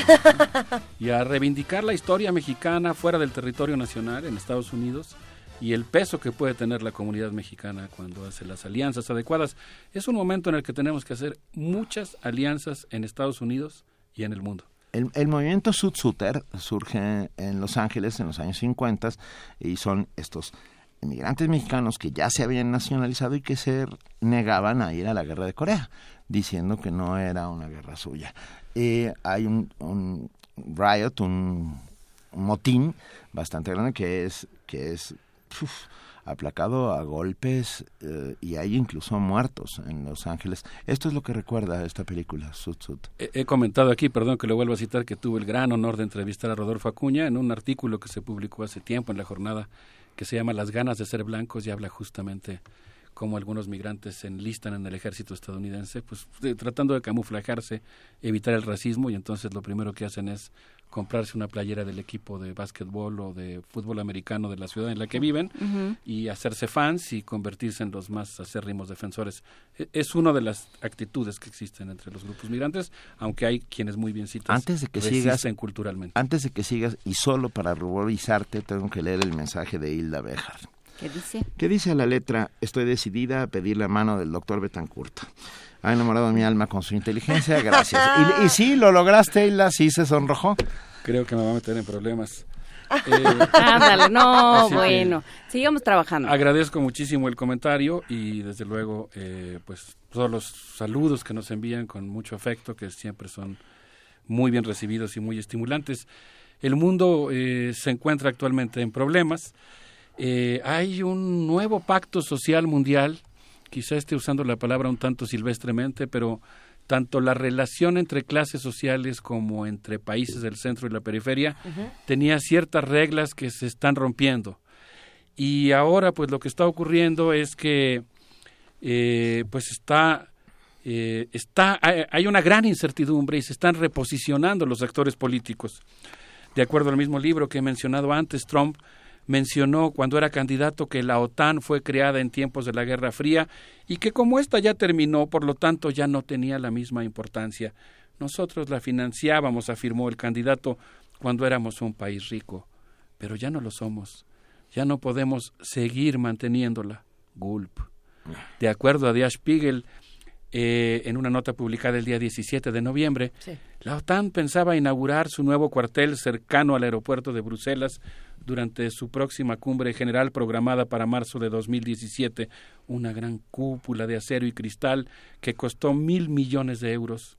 Pero ahora, los guerreros de la alianza, temerosos de que Trump los desaire y no asista a la cumbre, decidieron suspender la reunión hasta nuevo aviso. No es cualquier cosa. Escuchaba que hace un momento ustedes estaban tocando el tema, digamos, mencionándolo. No es cualquier cosa el hecho de replantear lo que pueda pasar con la OTAN. Por ejemplo, Angela Merkel eh, dijo el 17 de noviembre, durante su encuentro con Barack Obama, en el que ambos hicieron un balance de sus relaciones bilaterales durante las respectivas administraciones, eh, ella expresó dos preocupaciones. La primera, bueno, una es que pues eh, ella manifestó su convicción de que el Tratado de Libre Comercio entre la Unión Europea y Estados Unidos hubiera creado un mercado de 850 millones de consumidores, pero que había muerto en el momento en el que Donald Trump ganó los comicios. Así que las relaciones de competencia interimperialista o cooperación o, contradictorias que mantenían la Unión Europea y los Estados Unidos, pues están ya ahí. La dirigente de la democracia cristiana señaló que Estados Unidos y Alemania cooperan militarmente en Irak y Afganistán, aunque la mayor parte del dispendio corre a cargo de los norteamericanos, por lo que Alemania ha entendido que no puede seguir existiendo ese desequilibrio e incrementará sus aportaciones a la organización militar. Fíjense ustedes de lo que estamos hablando. Es una cosa verdaderamente interesante.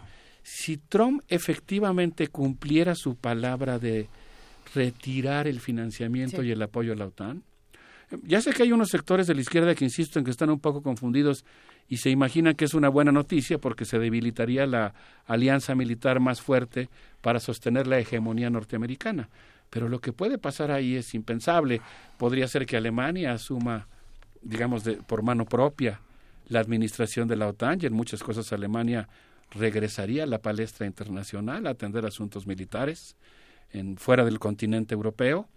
Podría pasar también, bueno, podrían pasar muchas cosas, no, no es eh, cualquier tipo de cambio geopolítico, pero yo creo que lo que está ocurriendo en este caso como en otros es que en realidad Trump se va a comportar como un patrón que le está exigiendo a todos su renuncia. O sea, cuando dice no voy a participar en la OTAN, lo que está pidiendo es que los miembros de la OTAN se acerquen cautelosamente a él y le pregunten cómo van a ser las cosas de ahora en adelante.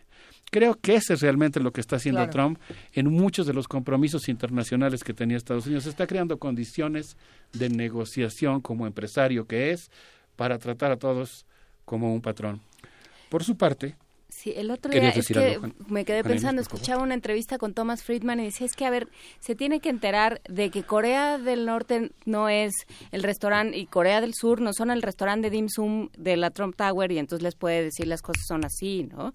Ni, ni, ni Japón el de sushi de la esquina, ni no, no, no, señor, así no son las cosas, ¿no? Pero esa es su actitud. Y esa fue su actitud durante la campaña. Sí, yo creo que pueden pasar varias cosas. La primera es que en realidad digamos, todo siga más o menos igual, con un más o menos igual. Yo he insistido en que de ninguna manera podemos minimizar lo que representa Trump, pero digo, más o menos iguales se endurecen un poco las cosas en el marco en el que estaban. Se, se corre un poquito más a la derecha el nudo, digamos pero se mantiene el andamiaje internacional más o menos como está. Una segunda cosa que no creo que ocurra, pero cabe entre lo posible, es que haya una retracción de la actividad internacional estadounidense que generaría vacíos y reacomodos muy profundos en el sistema político internacional. Por ejemplo, bueno, estaba yo pensando en el caso de Rusia. Rusia Today se pregunta, ¿es Trump un agente de Putin? Porque los medios estadounidenses plantean una simpatía entre Vladimir Putin y Donald Trump. En realidad, afirma el medio ruso, el multimillonario ha hecho declaraciones contradictorias en torno a sus relaciones con Rusia. Primero, dijo que no le importaría si Rusia invadía los países bálticos y luego, de acuerdo al medio digital Vox, declaró que en mayo de 2016, declaró en mayo de 2016 que si los aviones rusos se acercaban a los estadounidenses, daría orden de derribarlos. Aunque luego matizó, bueno, primero hablaría con el presidente Putin y solamente si mis llamadas no funcionan, eh, daría la orden correspondiente. En relación a Ucrania, Trump ha dicho que no le gusta que Estados Unidos suministre armas pero que no está de acuerdo con la política rusa sobre Ucrania, pero que en todo caso pues ese es un problema europeo. Pero al mismo tiempo en su cuenta de Instagram subió un video en el que afirma que ISIS y Rusia son los principales enemigos de Estados Unidos. Así que dice Rusia Today, pues no sabemos muy bien qué esperar porque está mostrando una polaridad amigo-enemigo. Hay una gran incertidumbre y terminaría yo con un comentario de Shinzo Abe, el primer ministro de Japón, quien por supuesto está preocupado de lo que vaya a ocurrir en Asia. Le llamo, pero eh, todo el mundo ahorita quiere correr con Trump a tomarse la foto. Vamos a ver cómo reacciona el mundo, porque yo creo que lo más inteligente sería negociar hábilmente con él y negociar posturas que impliquen, desde luego, no aceptar esa nueva forma de trato que él pretende imponer por parte de los Estados Unidos. Pero bueno, Trump dijo durante su campaña que él estuvo en una entrevista que le hizo el periódico The Washington Post. Y en esa entrevista eh, Charles Lane le preguntó, oiga, pero usted siempre dice que Estados Unidos gasta mucho dinero en la defensa de Japón. ¿Usted sabe que Japón y Corea del Sur pagan el 50% de los gastos de las bases estadounidenses en el lugar? Por cierto, eso es el 30% del presupuesto de Japón, mantener las bases norteamericanas. Y él se sorprendió, se sorprendió muchísimo y dijo, mm, eh, digamos, pagan el 50%, se repuso cuando se dio cuenta que lo habían sorprendido con un pequeño dato que él desconocía y dijo... Uno más, porque no, no conoce ninguno. Y dijo, deberían de pagar el 100%. Así que no, sí, es como abarrotero, este Exactamente. Van a hablar los abarroteros. No, ¿eh? bueno, con todo respeto a los abarroteros, pero estaba pensando en abarroteros del siglo XIX. Si quieres te estaba diciendo, ojalá fuera, sí, abarroteros eh, avariciosos del siglo XIX. Del arquetipo, sí. No dije ninguna nacionalidad. Oye, pero eh, fuerte este, este Sin duda. Shinzo Ebe, que fue graduado de la Universidad de Waseda como abogado, afirma que de no firmarse el TPP, Asia caería bajo la égida de China. ¿Y qué creen? Pues resulta que eh, China Daily publicó un cartón de Peter Espina en el que un barco llamado APEC, repleto de contenedores, atraviesa por una tormenta en la que la cara de Trump aparece como un eolo entre las nubes, soplando fuertes ventarrones. Y en medio de la tormenta cernida sobre Lima, Xi Jinping y Vladimir Putin proponen aprobar, aprobar el área de libre comercio de Asia-Pacífico en lugar de aprobar el TPP. O sea, un tratado de libre comercio pero con China. Y los analistas que acompañan a China Daily, algunos de ellos muy serios y rigurosos, dicen, bueno, pues si Estados Unidos se repliega, China está perfectamente lista para asumir la responsabilidad de tomar el liderazgo internacional. Así que como verán, las cosas están realmente preocupantes por un lado e interesantes. Están interesantes porque el gran, el, el, el gran héroe de la PEC terminó siendo China, terminó siendo Xi Jinping que dijo, no, no, no, si de tratado se trata, yo tengo uno, ¿eh? Aquí traje, traje uno en su tratado regional. Pero que hay que estudiar a profundidad, ¿no? Yo creo que antes de decir... Eh, por supuesto, no, no, a ver, respuesta. pero, pero sí las cosas se ponen interesantes, como platicábamos con Luis Guacuja hace rato. Ya estos bloques eh, y estas organizaciones geopolíticas a las que estábamos acostumbrados, a las que nos acostumbraron en los siglos XIX y XX, ya no existen más. Entonces, bueno, ¿cómo vamos a capitalizar esto que, eh, que llamaba Osotzin, nuestro radio escucha en redes, el sueño mexicano? Dijo, creemos nosotros el sueño mexicano. El sueño mexicano tiene que ser reconstruir nuestra soberanía. Coincido completamente contigo, Benito, reconstruir nuestra autodeterminación. No, no una autodeterminación cosmopolita en alianza con un amplio bloque histórico mundial que reivindique un nuevo pacto social de carácter popular. Sé que eso suena muy difícil en el horizonte, pero el problema es que la competencia imperialista muy fácilmente puede hacer que la competencia económica entre bloques brinque por el tipo de discurso que ahora tiene Estados Unidos a un tipo de conflicto militar. Y ahí es donde esta lucha contra el odio no solamente es algo dirigido a defender la dignidad de los mexicanos que viven en Estados Unidos, sino también a defender la paz y a defendernos de esta avalancha, digamos, contrarrevolucionaria que en el terreno político, económico e incluso militar se nos viene encima. Venga. Bueno, nos pues, quedamos de si les parece, nos despedimos con Alabama Shakes, Steve Cropper y Booker T. Jones, que nos cantan Born in a Bad Sign. Vamos a asomarnos a una de las fiestas que hacía Barack Obama en la Casa Blanca, en donde acostumbraba a invitar a la comunidad negra, en algunos casos con músicos de, excelente calidad. Esas fiestas ya no se van a hacer más. Un abrazo para todos. Muy buen día. Gracias, mil gracias.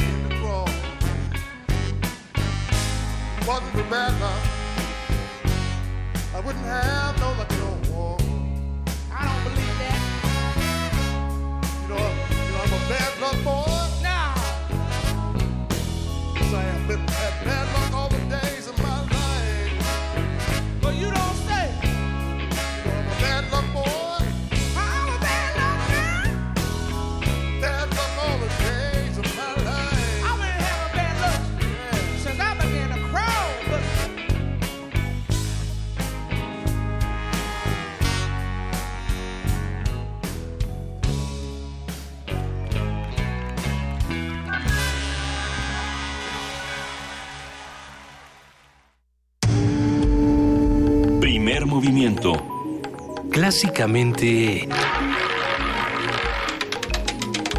Reflexivo. Son las 9 de la mañana con 49 minutos y es momento, como lo hacemos también todos los jueves, de hablar con Luis de la Barreda. Él es el titular del Programa Universitario de Derechos Humanos y como siempre es un gusto saludarte, querido Luis. Muy buenos días. Es un gusto para mí, queridos amigos, querido auditorio de Radio UNAM, buenos días. Muy buen día. La noticia habrá causado seguramente severa irritación al público.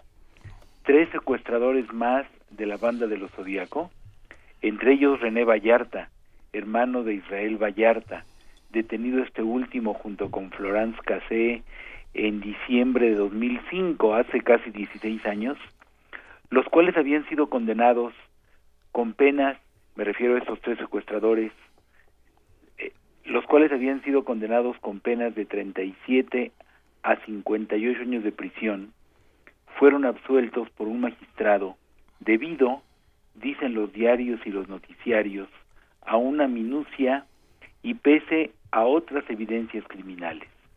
Nunca se aclara cuáles son esas evidencias.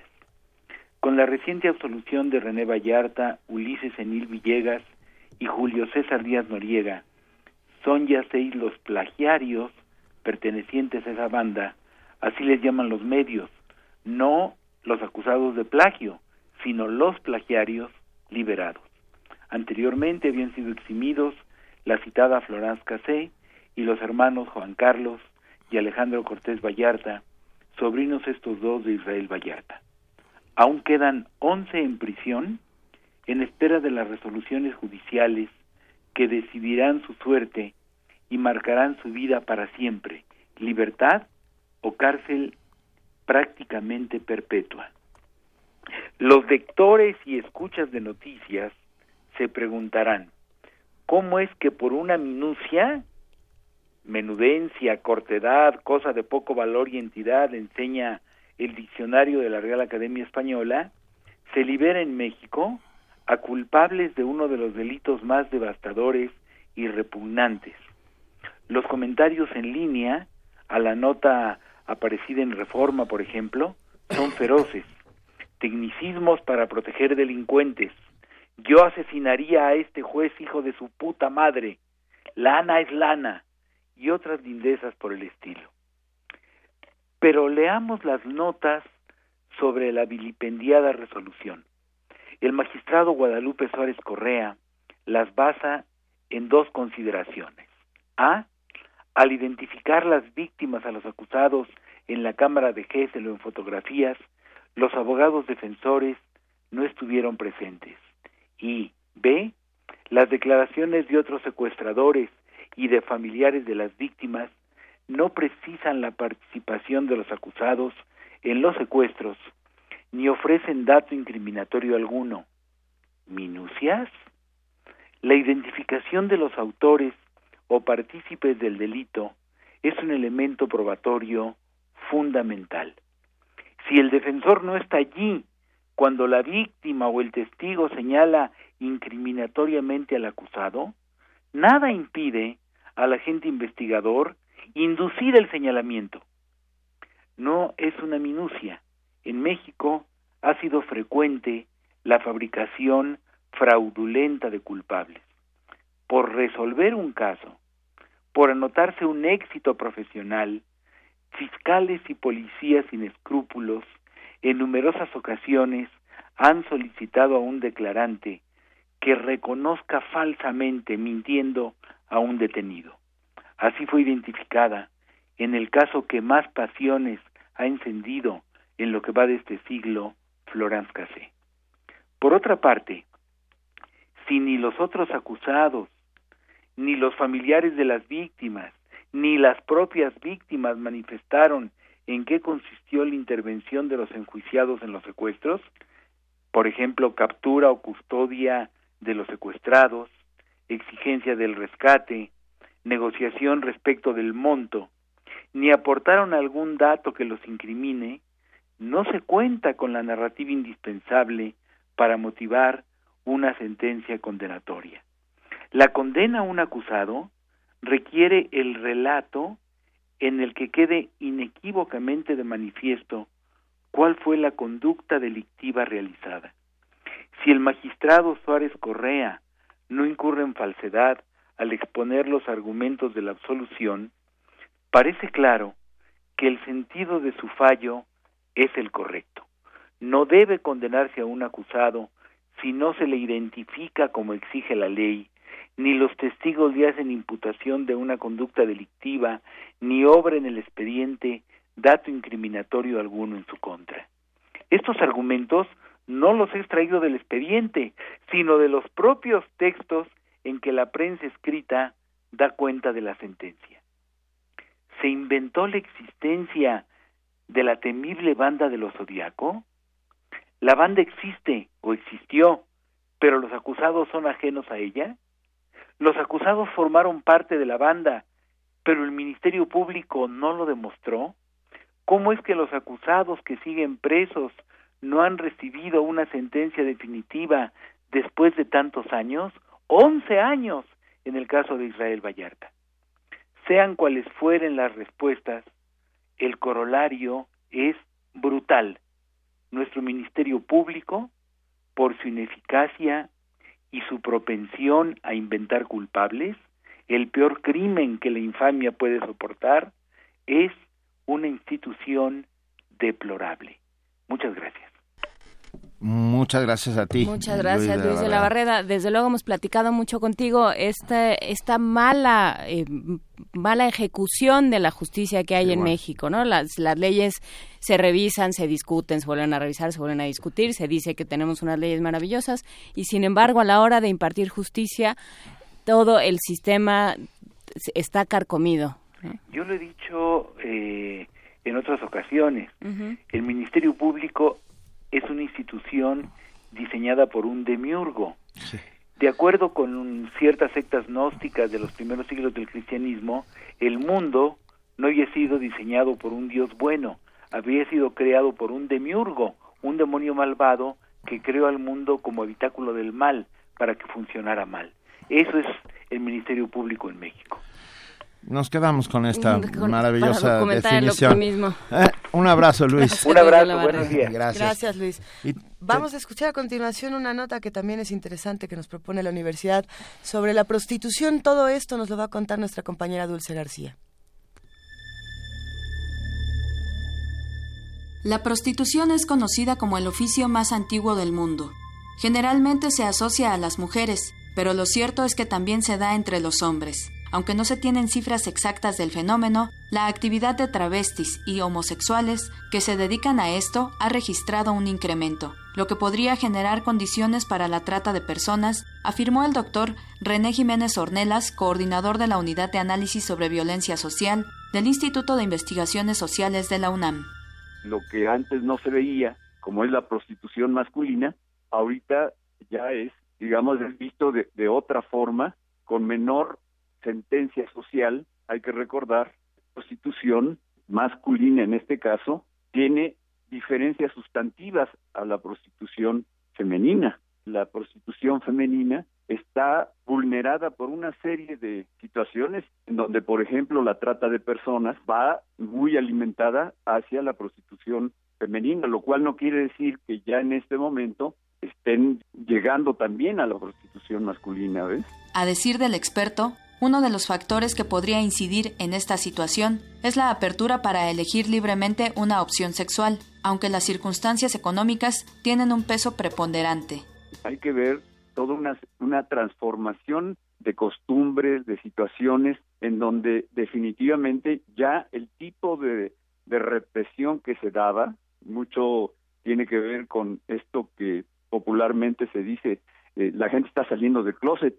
Y en ese sentido hay que reconocer que hace años realmente había una, una situación de sanción social hacia este tipo de, de actividades. La delegación Cuauhtémoc es la que registra más trabajadores sexuales. Uno de cada cinco sexoservidores son hombres travestis o transexuales. Hasta el momento se tienen contabilizadas 170 personas que se dedican a esta actividad. El tema comienza a cobrar relevancia porque conlleva al incremento de delitos como desapariciones y muertes. Contratar sexoservicio tiene riesgos tanto para el sexoservidor como para el cliente. Entre ellos pueden ser víctimas de agresión física, robo y hasta secuestro express. Por ello es necesario profundizar en el tema. Habría que, que, atenderlo como se debe de atender también la prostitución femenina en términos de acciones integrales que puedan permitir que este tipo de actividades no sean generadores y receptores de violencia. Y en ese sentido es menester de políticas económicas, sociales, de salud. Para Radio UNAM, Dulce García. Listo. Ah, ya nos vamos. No sin antes decir que hoy a las 8 de la noche en la Casa del Lago, ah, en el marco de es una suerte de festival Europa Europa, se presentará se va a presentar. Es que va a estar bastante bueno. Es que va a estar interesante. Hay esta cosa que se llama Europa Europa, que es toda una serie de actividades artísticas alrededor del tema de la migración. Y vamos a las 8 de la noche. Hay una conferencia con el especialista en migración Sharam Kosravi de la Universidad de Estocolmo. El título es Ante las fronteras, visibilidad e invisibilidad. Es en la Casa del Lago, en la sala José Emilio Pacheco. Están todos invitados. Julieta Jiménez Cacho los manda a invitar mucho. Y tocará el dueto The Knife. Bueno, el dueto The Knife, que es lo que estamos escuchando con esta canción Paz Dison, eh, hizo la música especial para este grupo, que también es sueco, eh, feminista, punk, post colonial loquísimas estas mujeres llamadas Full eh, vayan a verlo porque The Knife y Full juntos en un mismo espacio es algo que pocas veces vamos a poder disfrutar eh, con esto nos despedimos queridos amigos His On Paz de Son, buenísima, de Knife. Knife. Gracias, querida Juana Inés de esa, gracias, querida Luisa Iglesias, gracias a todos los que hicieron posible este esfuerzo, como todos los días de lunes a viernes. Gracias, querido Benito Taibo. Y muchas gracias a ustedes que están ahí haciendo diariamente comunidad con nosotros. Esto fue Primer Movimiento. El mundo desde la universidad.